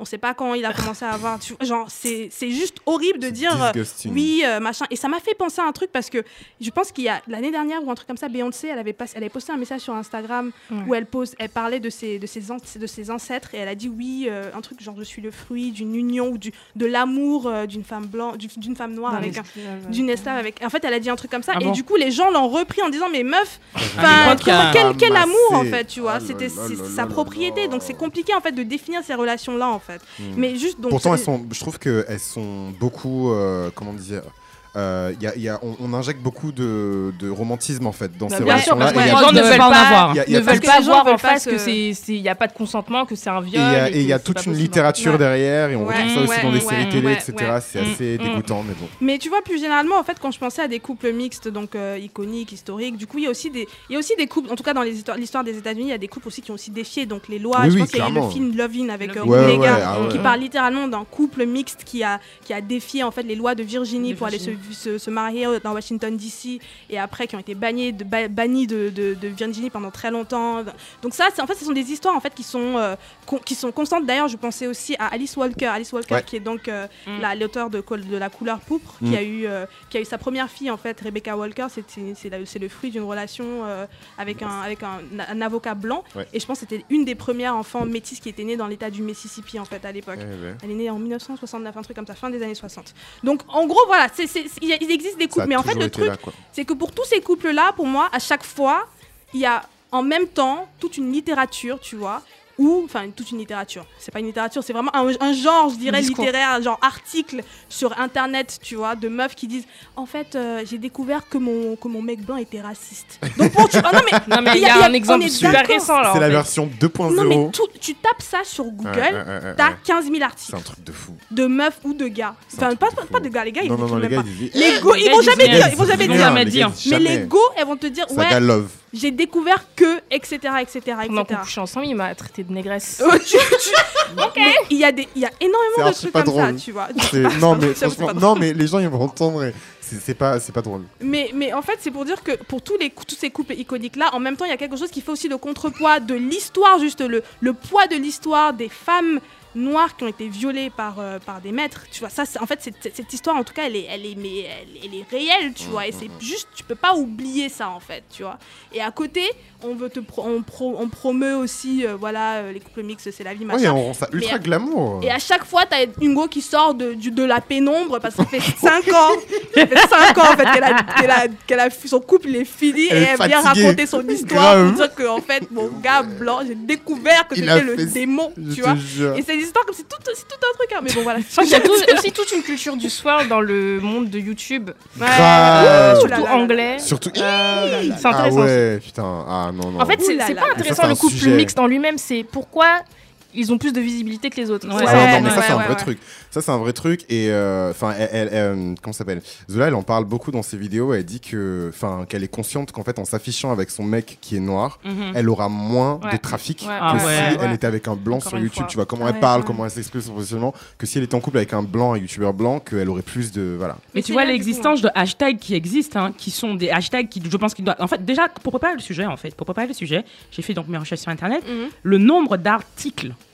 C'est un truc de le nombre d'articles, Mm, mm, mm. de, de blogs, de vidéos Mm. qui sont là Mm. pour t'expliquer que même. en fait, notre couple est une vision de progrès. Notre couple va permettre Ah de régler ouais. des choses.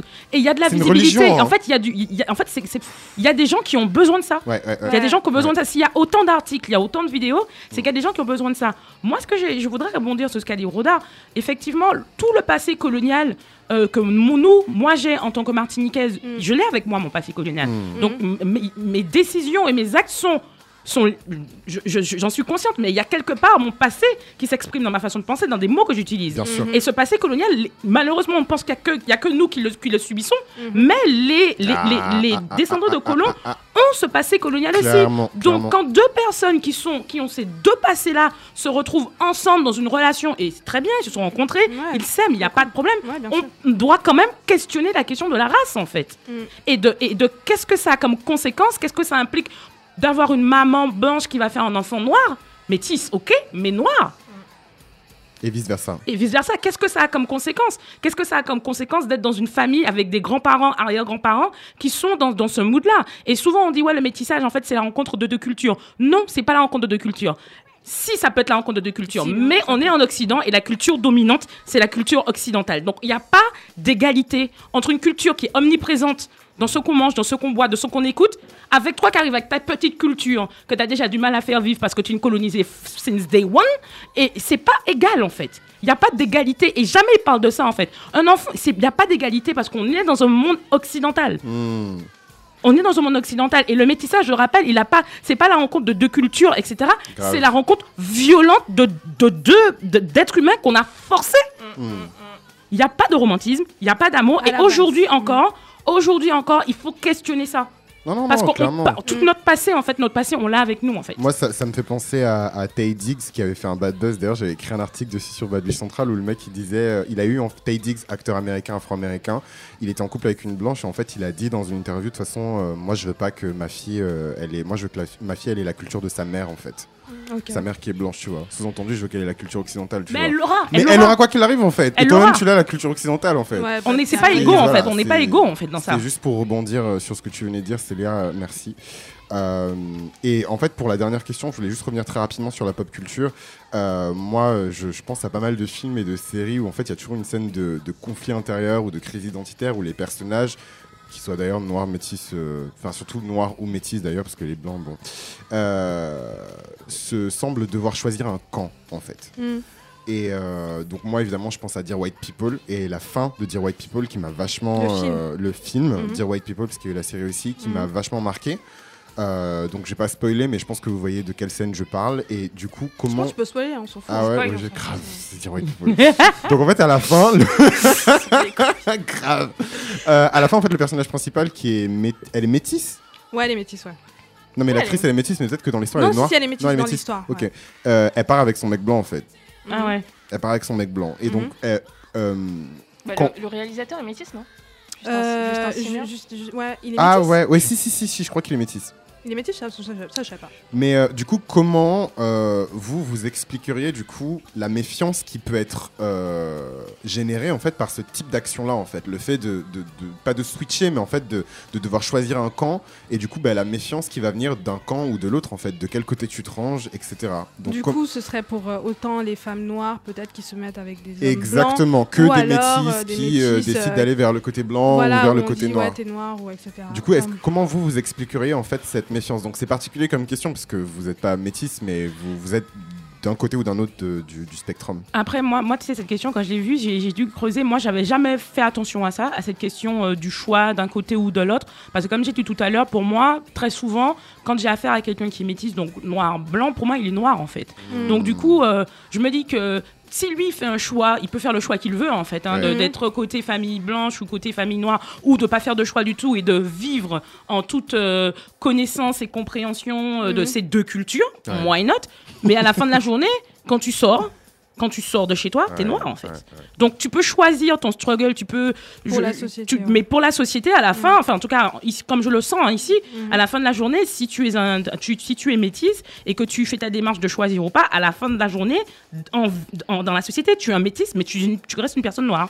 Moi, enfin, Selon moi, selon oui, moi, non, je dis bien sûr, que c'est ma sûr. vision. hein. Oui, non, Je- sûr. une personne noire qui peut avoir accès à plus de privilèges qu'une autre personne noire qui est Mm. plus Oui, voilà. C'est ce que je pense. Après, évidemment, il y a, y tout un ensemble de privilèges qui vont ensemble. Il y a le- le- le- tout le réseau de tes parents blancs, etc., etc. Il y a plein de choses. Mais, mais moi, c'est comme ça que je le ressens. Donc, du coup, la Mm. question de, du choix, en fait, on peut faire un choix personnel, mais à la fin de la journée, on aura des privilèges, mais t'es comme tu restes une personne noire, quoi, à la fin de la journée. Je sais pas si je réponds à la question, Non, mais non, non, c'est c'est- c'est comme ça que je le ressens. En tout cas, en ton tout cas, point c'est comme ça que je le vois. Ton point de vue, il est intéressant.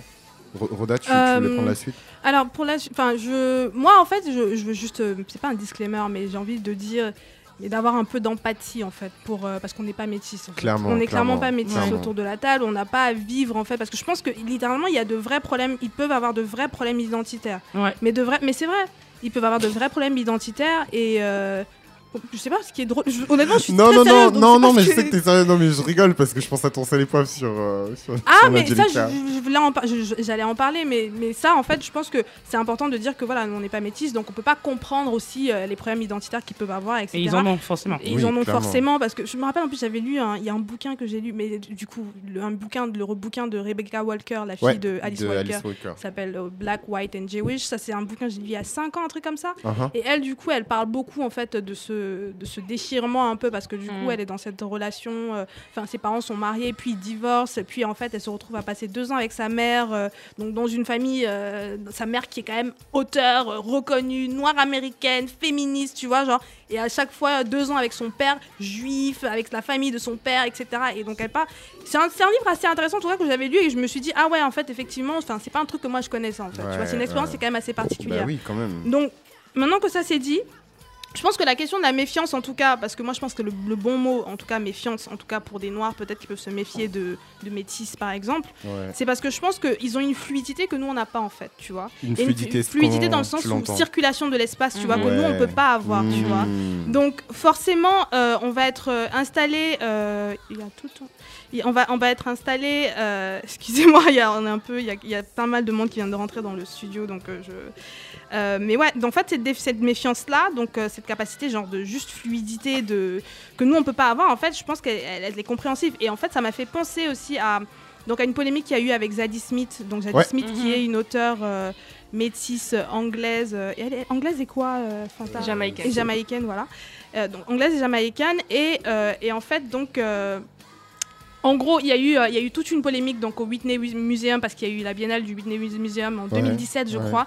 Et il y avait eu une œuvre en fait d'une artiste blanche qui avait représenté Emmett Till. Et du coup, il y a eu tout, un, Mm. tout un grabuge autour du Mm. truc Ouais, hein. d'artistes euh, qui disaient qu'elle n'avait pas le droit en fait de représenter en un fait tollé, euh, hein. cette douleur-là. Euh. Il y a eu Anna Black aussi, qui est aussi une métisse, artiste Mm. métisse, qui avait écrit un papier dessus. Et euh, donc Et en Jarrett fait, Sexton qui a ensuite qui est aussi un métis qui a ensuite répondu à Zadie Smith. exactement. Et donc Zadie Smith, pour arriver donc à Zadie Smith, Zadie Smith, elle sort un peu. euh, Après, je pense que l'histoire était, ça faisait longtemps déjà, même quelques mois. Elle, elle arrive et elle sort son, son essai où donc en fait elle parle de l'histoire et en fait elle, est- elle se met plus au niveau de au, au niveau de l'artiste en fait. Elle, elle la comprend en fait. Et elle prend sa, sa, sa situation personnelle où elle décrit ses enfants comme des quadroons parce que Zadie Smith elle est mariée donc à un, un- à un blanc. Et Ouais. elle parle de ses enfants à un moment, elle dit donc mes enfants qui sont quadroons, mais c'est le mot juste. euh, Comme quarteron? Carteron, Ouais, Carteron, horrible. pardon. Elle dit quadroon elle-même dans son papier, genre mes parents, mes enfants, ils sont quadroon. Ah oui, parce qu'elle est métisse et que comment, ses euh, enfants. Ouais, ok. Voilà, elle dit comment est-ce que eux, euh, ils pourront. Donc, en fait, elle a, elle, a, elle a vraiment genre pris le truc pour elle-même en fait, genre Ouais. à, à- à faire le miroir avec son sa, son Sa expérience personnelle ouais. et se dire ouais non mais en fait euh, et c'est ça en fait le problème, c'est ça qu'on qu'on peut re- qu'on peut genre reprocher aux métis, tu vois, cette méfiance là et ce truc de Lié à Ok, leur nous- capacité à naviguer dans plein tu d'espaces en vois même genre temps, nous ouais. nous en fait on n'a pas d'éliminer des questions euh, de, De sécurité, vraies questions, non mais de- des Voilà. vraies questions de racisme, Voilà. etc., de d'appropriation De culturelle, sécurité, euh, d'opportunité, etc. en, le- en les mettant sur des questions qui des questions identitaires qu'ils ont en fait, Ouais. alors que en fait euh, C'est pas pas de ça, forcément en ça, qu'on leur reproche. Tu ouais, vois ouais, ouais. Donc, S'il y a euh, reproche. Donc il y a ça et je voulais rajouter un truc. euh, ouais non c'est tout, ce, ce- ce sera tout. Euh, Fanta, tu voulais peut-être. euh, Non, mais je suis de d'accord. la Je suis d'accord euh, avec ouais. avec euh, avec Rhoda et c'est un bon exemple. Euh, et il faudrait juste aller lire euh, toute l'histoire entre Zadie Smith, Anna Black et Jared Sexton, ce que j'avais appelé euh, euh, mixed, mixed on mixed crime, parce que c'était vraiment des, des, des métis qui se répondent à chaque La fois. guerre des étoiles Euh, métisses. c'était vraiment, c'était vraiment intéressant. Et Jared Sexton, c'est un métis, du coup, un afro-pessimiste, un, un, thé- un- un universitaire américain qui se, qui- dont le, le- les travaux intellectuels se focusent beaucoup sur cette question du métissage et du métissage comme, euh, comme pro- propagande, entre guillemets, et comme message euh, anti-noir, en fait qui, comment, le, comment le discours euh, du métissage est déployé pour euh, éliminer toutes ces questions du racisme, etc. En gros, l'hégé- enfin, la question de l'hégémonie du métissage Ouais. et euh, en quoi les- le métissage est voilà, utilisé contre, contre les antiracistes, etc. Et donc, du coup, Jared Sexton, il était plutôt du côté d'Anna Black. Ouais. Il n'était pas du côté de Zadie Smith. Mais moi, cette, la question de la méfiance, enfin. Euh, ouais, c'est la question de la fluidité, de, euh, de, de, de, bah, de se mettre du côté de l'autorité et du dominant. Et euh, moi, l'exemple que j'avais, c'est euh, celui d'Absatoussi, du fait, je crois que son mari est blanc. et que, C'est pas son euh, mari, hein. Vincent Serrouti, moi c'est Lille Blanc. C'est Son compagnon. Son compagnon. Euh, et, euh, et tout, quand il y a eu enfin Willy Sagnol qui avait dit je sais pas quoi et ensuite elle, avait défendu Ouais, et, ouais, ouais, euh, ouais, ouais, ouais. et, euh, et, euh, Il parlait de elle le défend parce que en footballeurs, vrai elle, elle est euh, elle est en relation avec un blanc et Bah que ouais. donc elle croit que parce que sa relation euh, marche et ben euh, le, que le racisme euh, on doit occulter le racisme quoi et que après trois ans plus tard on, bah, on connaît la polémique qu'on connaît quand Qu'on Eric a Zemmour ramassé, la hein. draga là sur, Ah ouais. sur truc tout d'un coup elle Ramassé. s'est reconnue elle s'est elle, Coco. s'est- elle a changé de, de tu vois de camp quoi donc c'est Elle a essayé. C'est ça, euh, les, les gens ça, qui sortent de la pénombre là, c'est ça que Ouais, je ça, Non, mais elle a, elle essayé. Au final, Ouais. est-ce qu'elle a réussi à changer de camp Non, tu vois. Non. Ça prouve bien qu'il y a un manque de fluidité. C'est super intéressant ce que tu, tu viens de dire, Fanta, surtout cette idée du mixed on mixed crime, tu vois. Parce que je trouve que justement, sur ces questions-là, quand on parle de, de, de métissage et de leurs unions, etc., dès qu'il y a une personne blanche ou une personne noire en fait qui rentre dans le débat, tout de suite c'est phagocyté en mode non, mais vous pouvez pas comprendre mon expérience. Et en fait, le, le, le, le, le cœur du discours il se perd en fait, tu vois. Mm. Et, et, et la discussion elle est phagocytée. Donc euh, je vous remercie pour euh, vos, vos, vos témoignages et tout ce que vous avez apporté au sujet. On va passer au deuxième sujet, du coup, juste après euh, le son de Créole. Euh, donc Bonobo en featuring avec Chanel. Donc Créole tout de suite. Bonobo.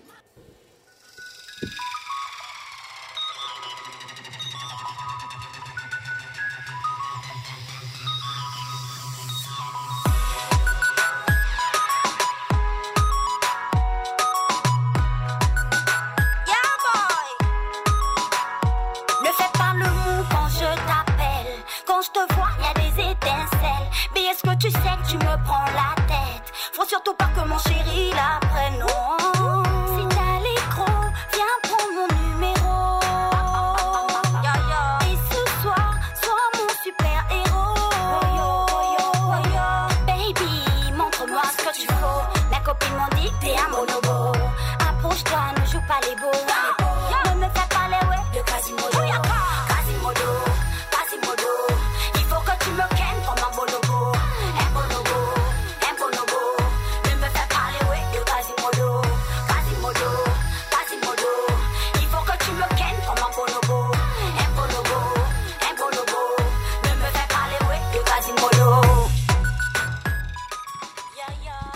Donc, euh, nous sommes de retour euh, pour le sujet 2. Donc, ta Mugu playlist, euh, ou ta playlist pour Mugu. Donc, Ça veut dire quoi, euh, euh, en Nushi, donc en argot ivoirien. euh, je sais pas, on traduirait ça comme coquer, Moi, j'ai cherché, ça veut dire baiser. baiser, flinguer, niquer, soulever, retourner, bombarder. Bref, vous avez compris. Euh, dans quelques jours, c'est la Saint-Valentin. euh, et donc, euh, voilà, euh, super célébration euh, hétéronormative, capitaliste, ce que vous voulez. On se coinfre de chocolat et euh, on offre euh, des fleurs qui tiendront trois jours. Euh, donc dans tout ce flot de démonstration d'amour ou euh, d'affection, je- j'en profite en fait pour euh, confesser que moi, ma Valentine, ça a toujours été ma daronne. J'ai pas de Valentin. Et je, je pense en fait à un tweet qui a été fait la semaine dernière par Nabil Arod qui disait si tu as des sentiments pour moi, dis-le moi maintenant avant que je n'utilise l'argent de notre Saint-Valentin pour acheter ma perruque. Et donc, euh, pour faire un clin d'œil au côté vraiment capitaliste en fait de cette fête, mais qui, est, euh, enfin, cette fête qui est souvent publiquement décriée, Hmm. mais qui euh, est aussi parfois ou souvent secrètement espérée en fait. Le Secrètement. bah ouais, secrètement. Euh, et donc euh, voilà, euh, donc la Saint-Valentin, c'est des chocolats, c'est des fleurs, etc. Mais c'est aussi des playlists ou juste des sons en fait qui permettent de mettre dans le mood. Voilà, parce que la Saint-Valentin, c'est pas juste euh, les amoureux, les romantiques et les fleurs bleues, c'est aussi euh, la cour de récré de tous les fuckboys, fuckgirls, lovers, disquetteurs, boozers et leur version féminine. Donc c'est un prétexte pour faire des flexions, galipettes, salto arrière en fin de soirée. Bref, c'est un prétexte pour coquer. Donc euh, je sais pas si vous fêtez la Saint-Valentin autour de la table, mais euh, je mets ma main à couper que vous avez au fond de vos baladeurs, lecteurs, CD, flash MP3 des morceaux pour accompagner les accélérations, que des iPhones. Les passements de jambes et les tirs au but. Donc vous avez capté, aujourd'hui nous allons parler de musique pour Mugu. Donc euh, la première question que je vais vous poser euh, les amis, c'est quelle place a pu jouer la musique dans votre euh, sexualité? Donc particulièrement le début, c'est plus drôle. hein. Ah, pff, moi, je vais répondre. euh, moi, quand, j'ai lu la question, je me suis dit, bah, le zouk a forcément joué, euh, dans, Ouais, ouais, euh, a joué un rôle dans ma sexualité. Mais en fait, non. Ah Parce ouais que bizarrement, non. Bizarrement, le zouk, en fait, euh, ça m'a permis effectivement de me rapprocher des hommes, de, de sentir mon corps, de danser. Parce que Mhm. moi, le zouk, c'est vraiment quelque chose. J'adore la musique, mais ce que j'aime le plus, c'est vraiment la danse. Mais c'est plutôt. Le zouk est plutôt une phase d'approche, en fait. Une phase de séduction. Mmh. Éventuellement, le post. le le post-coït, quoi, le post-coquille, tu vois. Après, tu t'écoutes du zouk. Ouais. Mais est-ce que ça a vraiment eu un rôle dans ma sexualité? Je crois pas. Mais en tout cas, peut-être sur mon corps et ma façon de me sentir et de bouger. Par contre, euh, Je pense que ça rentre quand même, ça peut rentrer dans Ouais. non, alors justement, je, fais bien la différence parce que Mm. ça peut rentrer, mais c'est les Mm. débuts. Tu veux dire Mm. post, Mm. on va dire post et Post-coquet. et post-coquet et avant coquet, tu vois. mais mais dans le, pour parler du, du, du de, du mougou là, comme vous dites, là, Ouais. voilà. Euh, moi, je pense que la musique de carnaval, qui est extrêmement sexuelle, extrêmement explicite, en fait, je pense que c'est elle qui m'a euh, tout de suite jeté dans la dans la sauce en fait de la sexualité. Euh, alors effectivement, finalement, la comme tu as dit, la séduction peut faire partie de la sexualité, mais de la sexualité du, du- du- de l'acte en fait, de, de- de- des, actes sexuels. Je pense notamment, moi, je suis sûre que j'ai découvert la fellation, la sodomie au carnaval, parce que je pense, ah si si, par le son et par l'image. Et- oui, par le son et par l'image, parce qu'au carnaval, il y a des gens qui ont des mouvements, euh, il y a des gens qui font des, Ah des- ouais, qui ouais, simulent ouais. des actes Ouais, sexuels. ouais, Je me rappelle qu'il y avait des voitures avec des images porno collées dessus. Ah ouais, il y a des, des, des- des marionnettes qui font des trucs, machin. ouais, ouais. Et il y a des chansons qui disent clairement, je vais en chanter une que j'adore. Euh, Yoka chanter. euh, euh, Yoka Koke Patrou Kaka, Yoka chanter Malelivea. Euh, attends, Yoka. Enfin, en gros, les gens. ne- En gros. euh, en gros, euh, les gens, ils ont- il il y a, y a- les gens acceptent d'avoir des relations sexuelles, de, de sucer des mecs, de, de, de se faire ses de faire l'amour, etc. C'est pas, en fait, je voulais le dire en créole, en fait, je voulais pas Ouais. le traduire. Bref, Ouais. et, et, et, et quand t'es enfant, t'entends ça, en fait. Tu dis, mais Ouais. ah, Ah ouais. bon, Yoka si c'est gololo, Qu'est-ce c'est quoi c'est lolo, c'est quoi C'est c'est quoi, quoi, euh, Yoka C'est coque quoi pas lolo trou caca Ah bon, trou Pas trou caca, sodomie, ok, d'accord. Mais y'a pas les chanter malivé en bonne salope. En gros, à Fort-de-France, tu chantes ça, donc tu es enfant, t'as 3-4 ans, bon, tu comprends le créole. Ah, d'accord, ok, got you. Et après, le, le dancehall arrive, et le dancehall, Ah pareil, oui, ben là- euh, où t'as des femmes euh, qui prennent la parole et qui parlent de l'acte sexuel et qui sont très explicites. Donc, euh, oui, la musique, et particulièrement le carnaval, la musique de carnaval et la dancehall.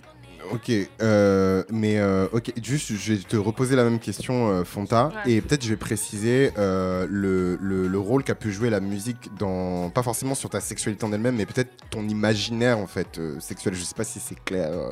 Euh. Ouais. euh, Est-ce que ça t'a nourri en fait? Est-ce que ça t'a permis de, Mm. de penser, enfin, tu vois, penser à la chose, Euh, aborder la chose? N- Non, en fait, un- c'est c'est intéressant parce que j'ai pas ce même rapport euh, sexualité, musique.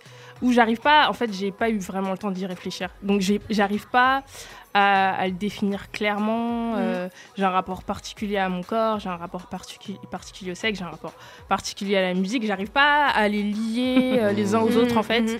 Euh, et en plus, surtout dans ma vie, moi j'ai une segmentation, on va dire, où genre, on va dire où j'étais plutôt à l'aise avec mon corps et ensuite plus du tout. Ouais. Ce qui fait que euh, je peux dire que de 0 à euh, 12 ans, euh, j'écoutais beaucoup de musique africaine et la musique africaine c'était euh, enfin c'était beaucoup de musique sénégalaise par exemple et je, je trouvais ça très sexy très et puis ça me permettait de danser et je Ouais, dansais beaucoup quand j'étais ouais, petite en ouais. fait et je dansais et c'était beaucoup des femmes autour de moi Mm. et c'était beaucoup genre et je, je voyais je percevais déjà à quel point la, la, la danse le mbalard c'était Ah déjà ouais. érotique en fait Mhm. et, et je savais que quand je dansais et que je dansais bien, c'était pas juste que je dansais bien et que j'étais mignonne, c'était qu'il y avait une charge une érotique derrière. tu vois. Euh, mais ensuite, euh, beau- je me suis beaucoup plus distanciée de la musique africaine, j'ai beaucoup plus écouté du rock, des trucs comme ça, Mm. ce qui fait que. Et j'ai eu. C'est comme si mon corps s'était euh, figé, rigidifié, et donc C'est le sel. c'est le, sel. moins. C'était plus théorique et intellectuel que genre. euh, Mhm. que genre physique. Donc euh, je sais pas trop comment en parler et j'ai pas trop.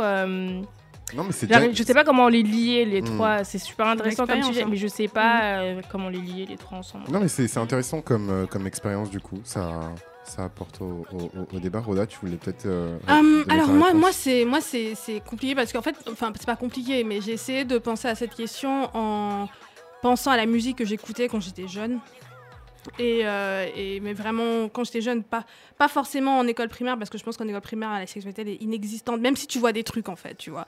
Mais quand je dis c'est quand je, quand je parle de, de- en tout cas quand tu dis sexualité, moi je vois vraiment beaucoup le, mon rapport à mon propre corps, tu vois peut-être au corps de l'autre, tu vois. Et, euh, et en fait, j'ai essayé de réfléchir et, et j'ai commencé à penser aux albums que j'écoutais à cette époque-là. J'ai pensé à Alia, à euh, Alia, donc euh, l'album éponyme Alia, où, dans lequel il y a Rock Rock the Bot, par exemple. Ouais, ouais. Mhm. qui est sorti en 2001 et parce que moi j'écoutais beaucoup d'R&B en tout cas dans mes premières enfin j'écoute toujours beaucoup d'R&B j'ai toujours Ouais. écouté du R&B mais vraiment en sixième cinquième du coup j'ai vraiment des albums en fait phares qui sortent qui ressortent et en fait juste pour recontextualiser moi en tout cas j'étais une, j'étais une enfant très euh, timide introvertie Introverte, ouais. hyper anxieuse tu vois donc du coup en sixième, je me rappelle, il y avait tout, tout, tout le monde autour de moi en tête commençait déjà à, tu vois, quand t'arrives en sixième, c'est vraiment, Mmh. t'es- il y a un truc en fait, début, tu vois, ouais, t'es genre, ouais, ouais.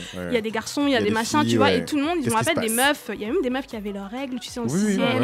Il 12 y avait des meufs qui avaient des copains, machin et tout. Et moi, j'étais grave, j'étais, tu sais, j'étais genre. Timide, grave figée. Et je voulais même pas voir en fait ce qui se passait là-bas.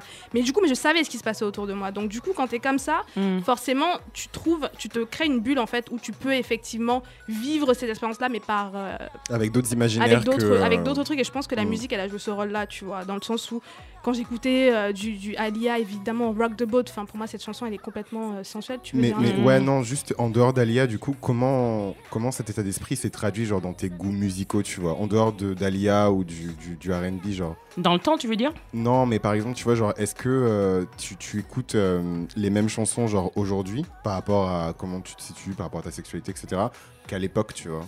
Mais en fait, à l'époque, déjà, pour revenir à l'époque, donc euh, j'écoutais du Alia, mais j'écoutais, je, enfin, je pensais, je pensais forcément à des albums hyper phares. Je pensais à Usher, donc son, son deuxième album, tw- um, 87, 8701, et je pensais aussi à Beyoncé, en fait, son premier album de Beyoncé, Dangerously in Love, qui est sorti en Mmh, 2003, à peu près, j'étais en meilleur album. cinquième. Et ce- cet album-là, c'est le, ça- c'est l'album préféré de Beyoncé, en fait. C'est mon album préféré de Beyoncé parce qu'il y a une naïveté, en fait, enfin, pas une naïveté, mais elle est- il y a une fraîcheur, Un en tout candide, cas ouais. qui, mais qui vraiment ressort de cet album-là où euh, elle parle effectivement, tu sais, que c'est le début de sa relation avec, Avec avec Jay-Z. Jay-Z. Ouais, ouais. Et euh, t'as tous ces sons, t'as Dangerous in Love, t'as euh, Be With You qui est clairement sexuel, t'as après t'as des sons beaucoup plus euh, beaucoup plus genre au niveau de, de- plutôt du toucher, tu vois, il y, a un- il y a un duo par exemple avec euh, Luther Vandross qui s'appelle The Closer I Get to You Mm. Ouais. qui est magnifique. Euh, et du coup, en fait, vraiment, je pense à, à ces, à ces, à ces musiques, à ces musiques-là que moi j'écoutais en tout cas en cinquième, sixième, cinquième, euh, quatrième, jusqu'à longtemps. Et je dirais aujourd'hui, la musique que j'écoute, en fait, je pense qu'elle a, elle a, ça, ça a évolué parce que quand t'es jeune, en fait, t'as besoin de choses qui sont beaucoup plus explicites, je pense, Ouais, tu vois. ouais, ouais. Et euh, enfin, je pense aussi qu'à une époque, j'écoutais aussi du Chris Brown, des trucs, euh, tu sais, des trucs plus. Ouais. J'écoutais du Marcus Houston aussi, du Marcus Houston qui étaient des choses très très explicites quand même. Tu vois, il a un son, c'est Sex with You, tu vois. Il y a pas de, y a pas de question en Et fait. t'écoutais Robert? Pardon? Who? Who? Who? Voilà, merci. Non, on, on ne sait pas qui est Robert ici, mais euh, bref. Un copain à Ina Mojab. Mais, mais, mais oui, tu vois, ces trucs-là. Et puis, euh, puis maintenant, maintenant aujourd'hui, je pense que c'est beaucoup plus instrumental en fait ce que j'écoute, tu vois. C'est que vraiment pour me mettre dans le mood, pour que, pour ce, que je, ce que je trouve essentiel, c'est vraiment musicalement en fait Ouais. ce qui est apporté, tu vois. Ça va, ça, ça va pas être des paroles, ça va pas être les Dans la trucs euh, hyper. mélodie et, tu sais, Dans euh, la mélodie, ça va être comment c'est construit, ça va être aussi, aussi la maturité de la personne en fait qui Hmm. chante. Donc voilà, c'est. Ah, c'est c'est- c'est intéressant. Et, et toi, Célia, Moi, euh, comment euh, ça a évolué tout ça? Comment ça a évolué euh, c'est un peu. Je pensais à un truc tout à l'heure. Euh, je sais par exemple, tu sais, Patra, euh, quand j'étais enfant, euh, je devais avoir. euh, tout à l'heure, j'ai dit 4-5 ans pour les chansons de carnaval, j'exagère. C'était plutôt 8-10 Ah ouais, ans, excusez-moi. Non, mais. En fait, j'arrive pas. en fait, quand je suis enfant de 0 à 10, j'arrive pas à savoir à quel Ouais, moment. ouais, tu sais, non, je, je suis ouais. perdue. Mais bref. Moi, je pense à Patra. Patra, c'est une artiste dancehall des années 90 euh, qui a, euh, ce- pour moi, hein, été la première personne que j'ai vue euh, faire des backshots, danser Benova, à faire vraiment ce qu'on appelle le daga daga, quoi, de, de- de danser de la dancehall comme on le voit aujourd'hui. Tu vois, elle le faisait beaucoup ça et on avait interdit. Euh, on avait demandé l'interdiction de son concert quand j'étais enfant en Martinique. Eh, Et moi, j'adorais Patra avec ma soeur. On dansait, on faisait tout, on s'habillait comme elle. On voulait les cheveux, on appelait ça des patras, en fait, les tresses. Ah. Les braids, on appelait ça des patras, en fait. Et on voulait danser comme elle, tu vois. On voulait faire ce qu'elle fait. Et ils avaient interdit sa musique. Et je me rappelle à ce moment-là, je me disais, ah, donc ça, c'est pas bien. Faire comme Patra, c'est pas bien. Mais je savais que c'était un problème pour moi. Je, me disais, mais je l'aime bien, mais pourquoi, elle- pourquoi elle pourrait pas venir en concert Et pourquoi moi, je pourrais pas aller la voir, Bah tu vois. On disait, ouais, interdit au moins de 10 ans, les enfants ne peuvent pas aller voir Patra, la façon dont elle danse, etc. etc. Et c'était une musique que j'aimais déjà maintenant. Et dans les sons que je vais choisir, donc on va passer en Ouais, extrait, ouais. j'ai choisi un son de Patra. Donc il n'y a pas de Mm. différence. Moi, la dancehall, c'est Since Day One. C'est celle que j'écoute encore. Et c'est celle qui me fait vibrer toujours. Voilà, il n'y a pas de choix. Peut-être un peu la salsa avec Marc Anthony qui m'a fait découvrir euh, la sensualité des hommes quand il couche euh, Jennifer Lopez euh, dans le clip de No Me Conoces où il y a une espèce de guitare. C'est un truc de malade. Et là, il y a un truc que je découvre dans la salsa où Ah, une tomber. sensualité. Marc Anthony est resté on the top des hommes que je trouve qu'il y a Ah, un- trop, une espèce de d'aura sexuelle énorme, Ah tu ouais, vois. le mais mojo. le mojo de fou. Mais voilà, mais, mais je dirais pas qu'il y a une grosse évolution, franchement. Je suis boring, moi, du From Day One to la même. Et, tout et, pareil. et- et Fanta, tu avais commencé à parler déjà de l'évolution, de comment tu percevais le- la musique que tu écoutais avant et euh, comment ça a changé avec le temps, avec euh, le fait que tu t'es mise à écouter du rock. Comment tu. Enfin, est-ce que tu as quelque chose à rajouter du coup sur la question euh Non, non, du coup, non. Enfin, j'écoutais beaucoup, beaucoup de R&B et euh, j'écoute toujours du R&B. J'écoutais, j'ai commencé à écouter du rock euh, au lycée. J'écoute toujours du rock et, euh, et voilà. Enfin, il y a pas. Maintenant, c'est plus une synthèse en fait. J'écoute tout. Oui, en oui, même pareil. c'est- c'est c'est plus une synthèse. Mais avant cette synthèse, moi, quand j'étais plus jeune, du coup, pour répondre à votre question, je pensais que toutes les prouesses euh, euh, sexuelles vantées par des artistes musicaux ou même des acteurs étaient vraies, en fait. Surtout dans le hip-hop que j'écoutais quand j'avais euh, 13-14 ans. Euh, donc en grandissant, en fait, je me suis rendu compte que non, 50 Cent ou Snoop ne faisait pas vraiment un doggy style de la mort qui tue pendant 1h50 et que Nicki Minaj n'avait pas le vagin mythe qu'un tilapia, en fait. Et, euh, et du coup, ça m'amène à, à- à une nouvelle question. Du coup, quels sont, selon vous, les ingrédients indispensables pour une bonne chanson sexy? Moi, je sais ce que c'est. L'ingrédient indispensable. L'ingrédient Ouais, indispensable pour un bon son sexy, c'est la basse. C'est la Ah basse, c'est la basse, c'est la basse. Je- Tout à l'heure, je parlais du genre musical, euh, la dancehall. Bon, la basse aussi, on l'a dans le zouk. Mais, euh, mais voilà, c'est c'est- pour moi, c'est le- l'élément unique et indispensable pour faire un son qu'il soit sexy. Parce que littéralement, euh, quand le son, euh, comme je vais dire, comme le son de la basse pète dans les caissons, en fait, ça va directement, moi, dans mon corps et dans mes reins. Et, et, et- et voilà, quoi. Donc, c'est pour moi, c'est la colonne vertébrale de son sexy.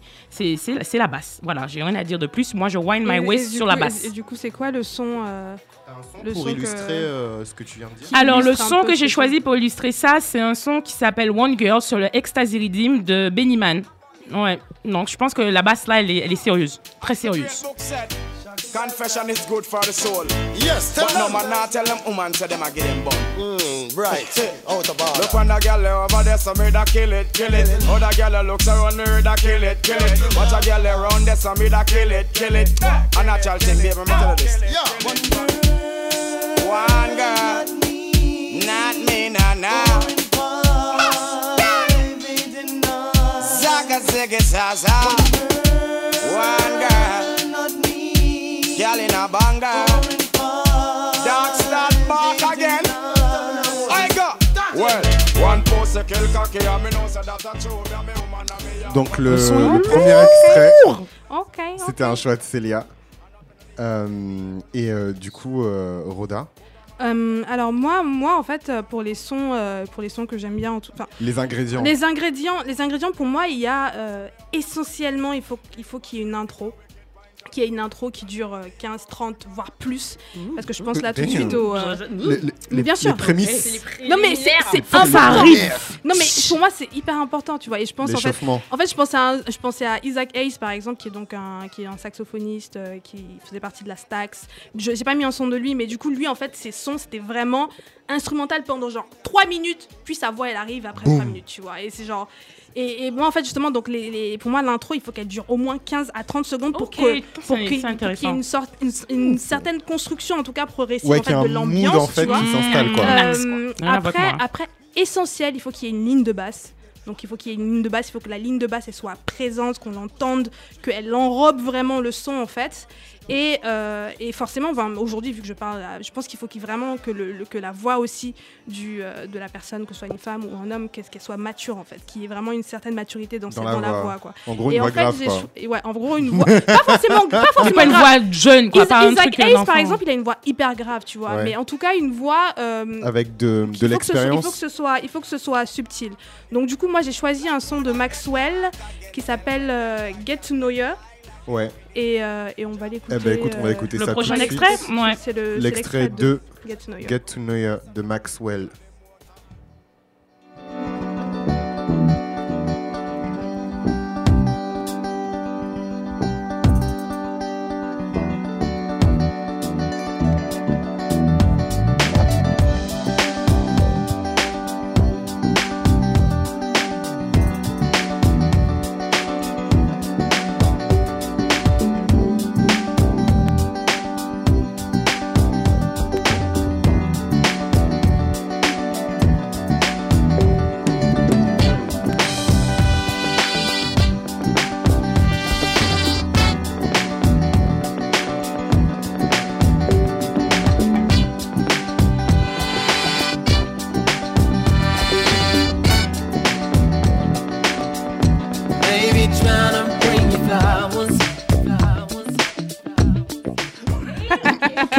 C'est- ok. C'est trop drôle parce ok. que vraiment qu'on écoute vos sons là. hein. Vos sons pour Mougl. Eh, c'est dur de couper l'extrait. Hein. Non, c'est dur, c'est dur, mais parce que pour moi, il fallait que sa voix elle arrive en fait. Parce Ouais, que ouais. c'est ça en fait. Et pour qui- illustrer ce que tu disais vois, à l'instant voilà, aussi. c'est ça.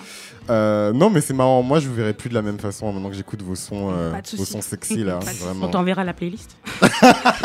mais c'est vrai, on fera une playlist d'ailleurs. Ah ouais. On, Ouais. la Une playlist Mougou.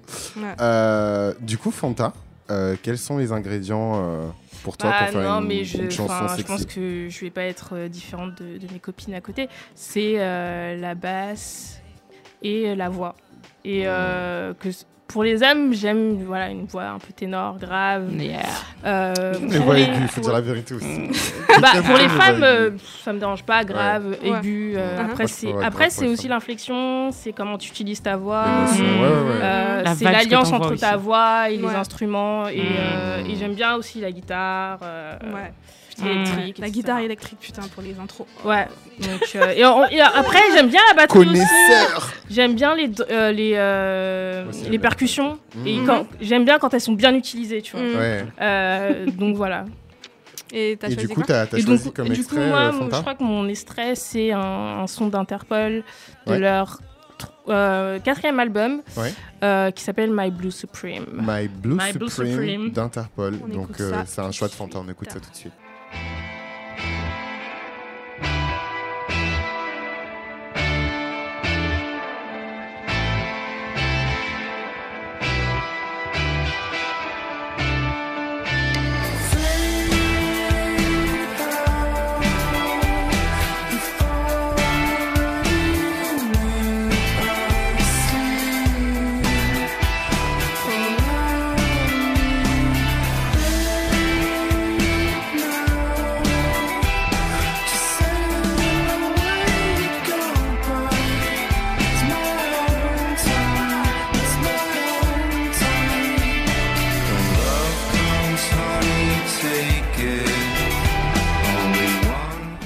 c'était Interpol Blue Supreme, Interpol, My Blue Supreme. Ok. Mm. Ok. Non, mais très bon choix, très bon choix. Euh, du coup, bah, euh, moi, les ingrédients, euh, c'est chaud.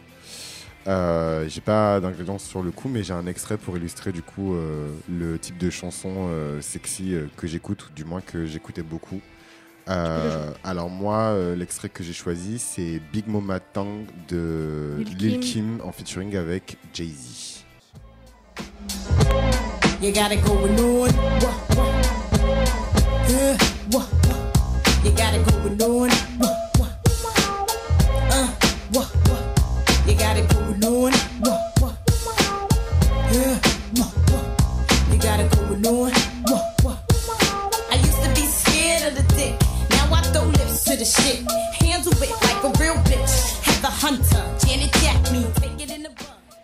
voilà, une musique très explicite, Kim, hardcore. Et c'est marrant parce que c'est exactement ce que Fanta euh, ou Roda, je sais plus, disait. Euh, J'écoutais vachement de musique explicite avant et aujourd'hui c'est plus dans la subtilité. et, euh, mais bon, Mhm. voilà. Mhm. Euh, Du coup, j'ai une autre question pour vous. Quel est votre son ultime? Pour mettre n'importe qui en fait dans le mood genre. Ah, Votre dur. son hein. ultime. Dur. Un seul choix, un seul son. C'est dur. Bon, moi, déjà, je mets toute la playlist de Vibes Cartel comme le son le plus ultime. Voilà, c'est simple. Toute la, toute, toute, toute, toute la discographie de Vibes Cartel. Mais j'ai choisi Patra parce que c'est elle qui m'a introduite. euh, Enfin, si tu me poses la question. Ouais, ouais, ouais. J'ai choisi Patra, j'ai choisi Wakaman parce que voilà, c'est un- c'est c'est Patra, c'est c'est la queen, c'est elle qui m'a. Voilà, c'est c'est- c'est- c'est un- le meilleur son. C'est c'est un son, c'est l'un des sons. D'accord, du coup tu choisis euh, Workerman de Patra. Un choix de Célia. Ben, on Ah non, non, non, non, non, ah j'ai changé. Non, je crois pas que c'est ça. C'est ça que j'ai mis? D'accord, je Ouais, pense c'est que ça. j'ai- j'ai tellement hésité que je me rappelle plus. Mais c'est ce que j'ai noté, donc on y va, ouais, c'est ça.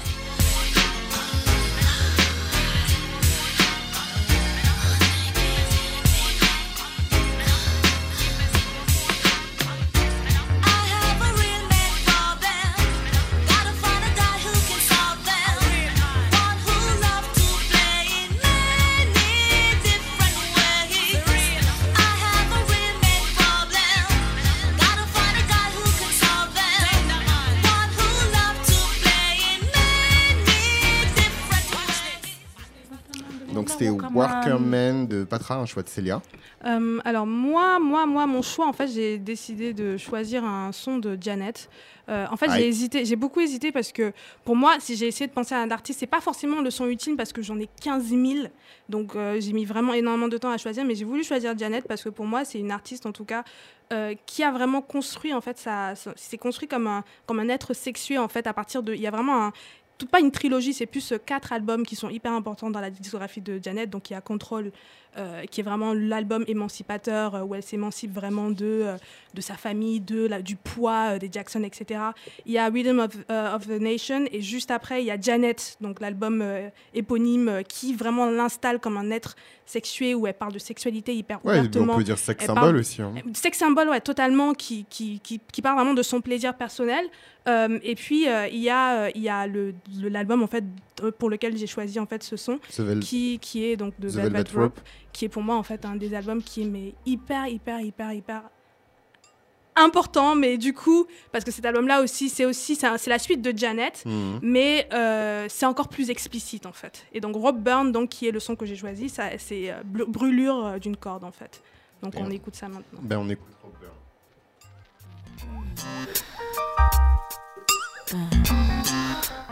C'était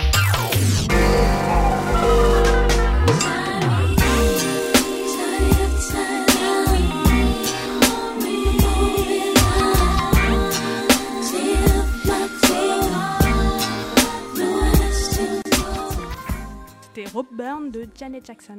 Yes, c'est un choix de Roda. Et toi, du coup, euh, ta chanson ultime, s'il y en a une, euh, Fanta? Bah, on parlait de, de basse euh, tout à l'heure et Mm. là, le- mon choix c'est euh, spécial affaire de The Internet euh, où la basse elle est genre juste démente. Produit et, par euh, Ranada, je pense. Damn Spécial affaire Ah ouais, ouais? je pense, ouais. Attends, Ah c'est- bon? Non, c'est ça, ça. Je pense, oui. Spécial affaire. Je pense que c'est Euh, Ranada. Du coup, Je moi, pense, je les ouais. avais vus en concert et le mec qui joue là, je sais plus, je sais plus son nom, mais il est vraiment sexy. Et Sid, et Sid, est, est- est super sexy et sa voix est super sexy, donc euh, C'est toujours les c'est pour les straight et pour les gays. C'est toujours les bassistes qui ramassent les or. Euh, Donc, on- écoute On spécial écoute tout de suite euh, les Internet. Special Affair.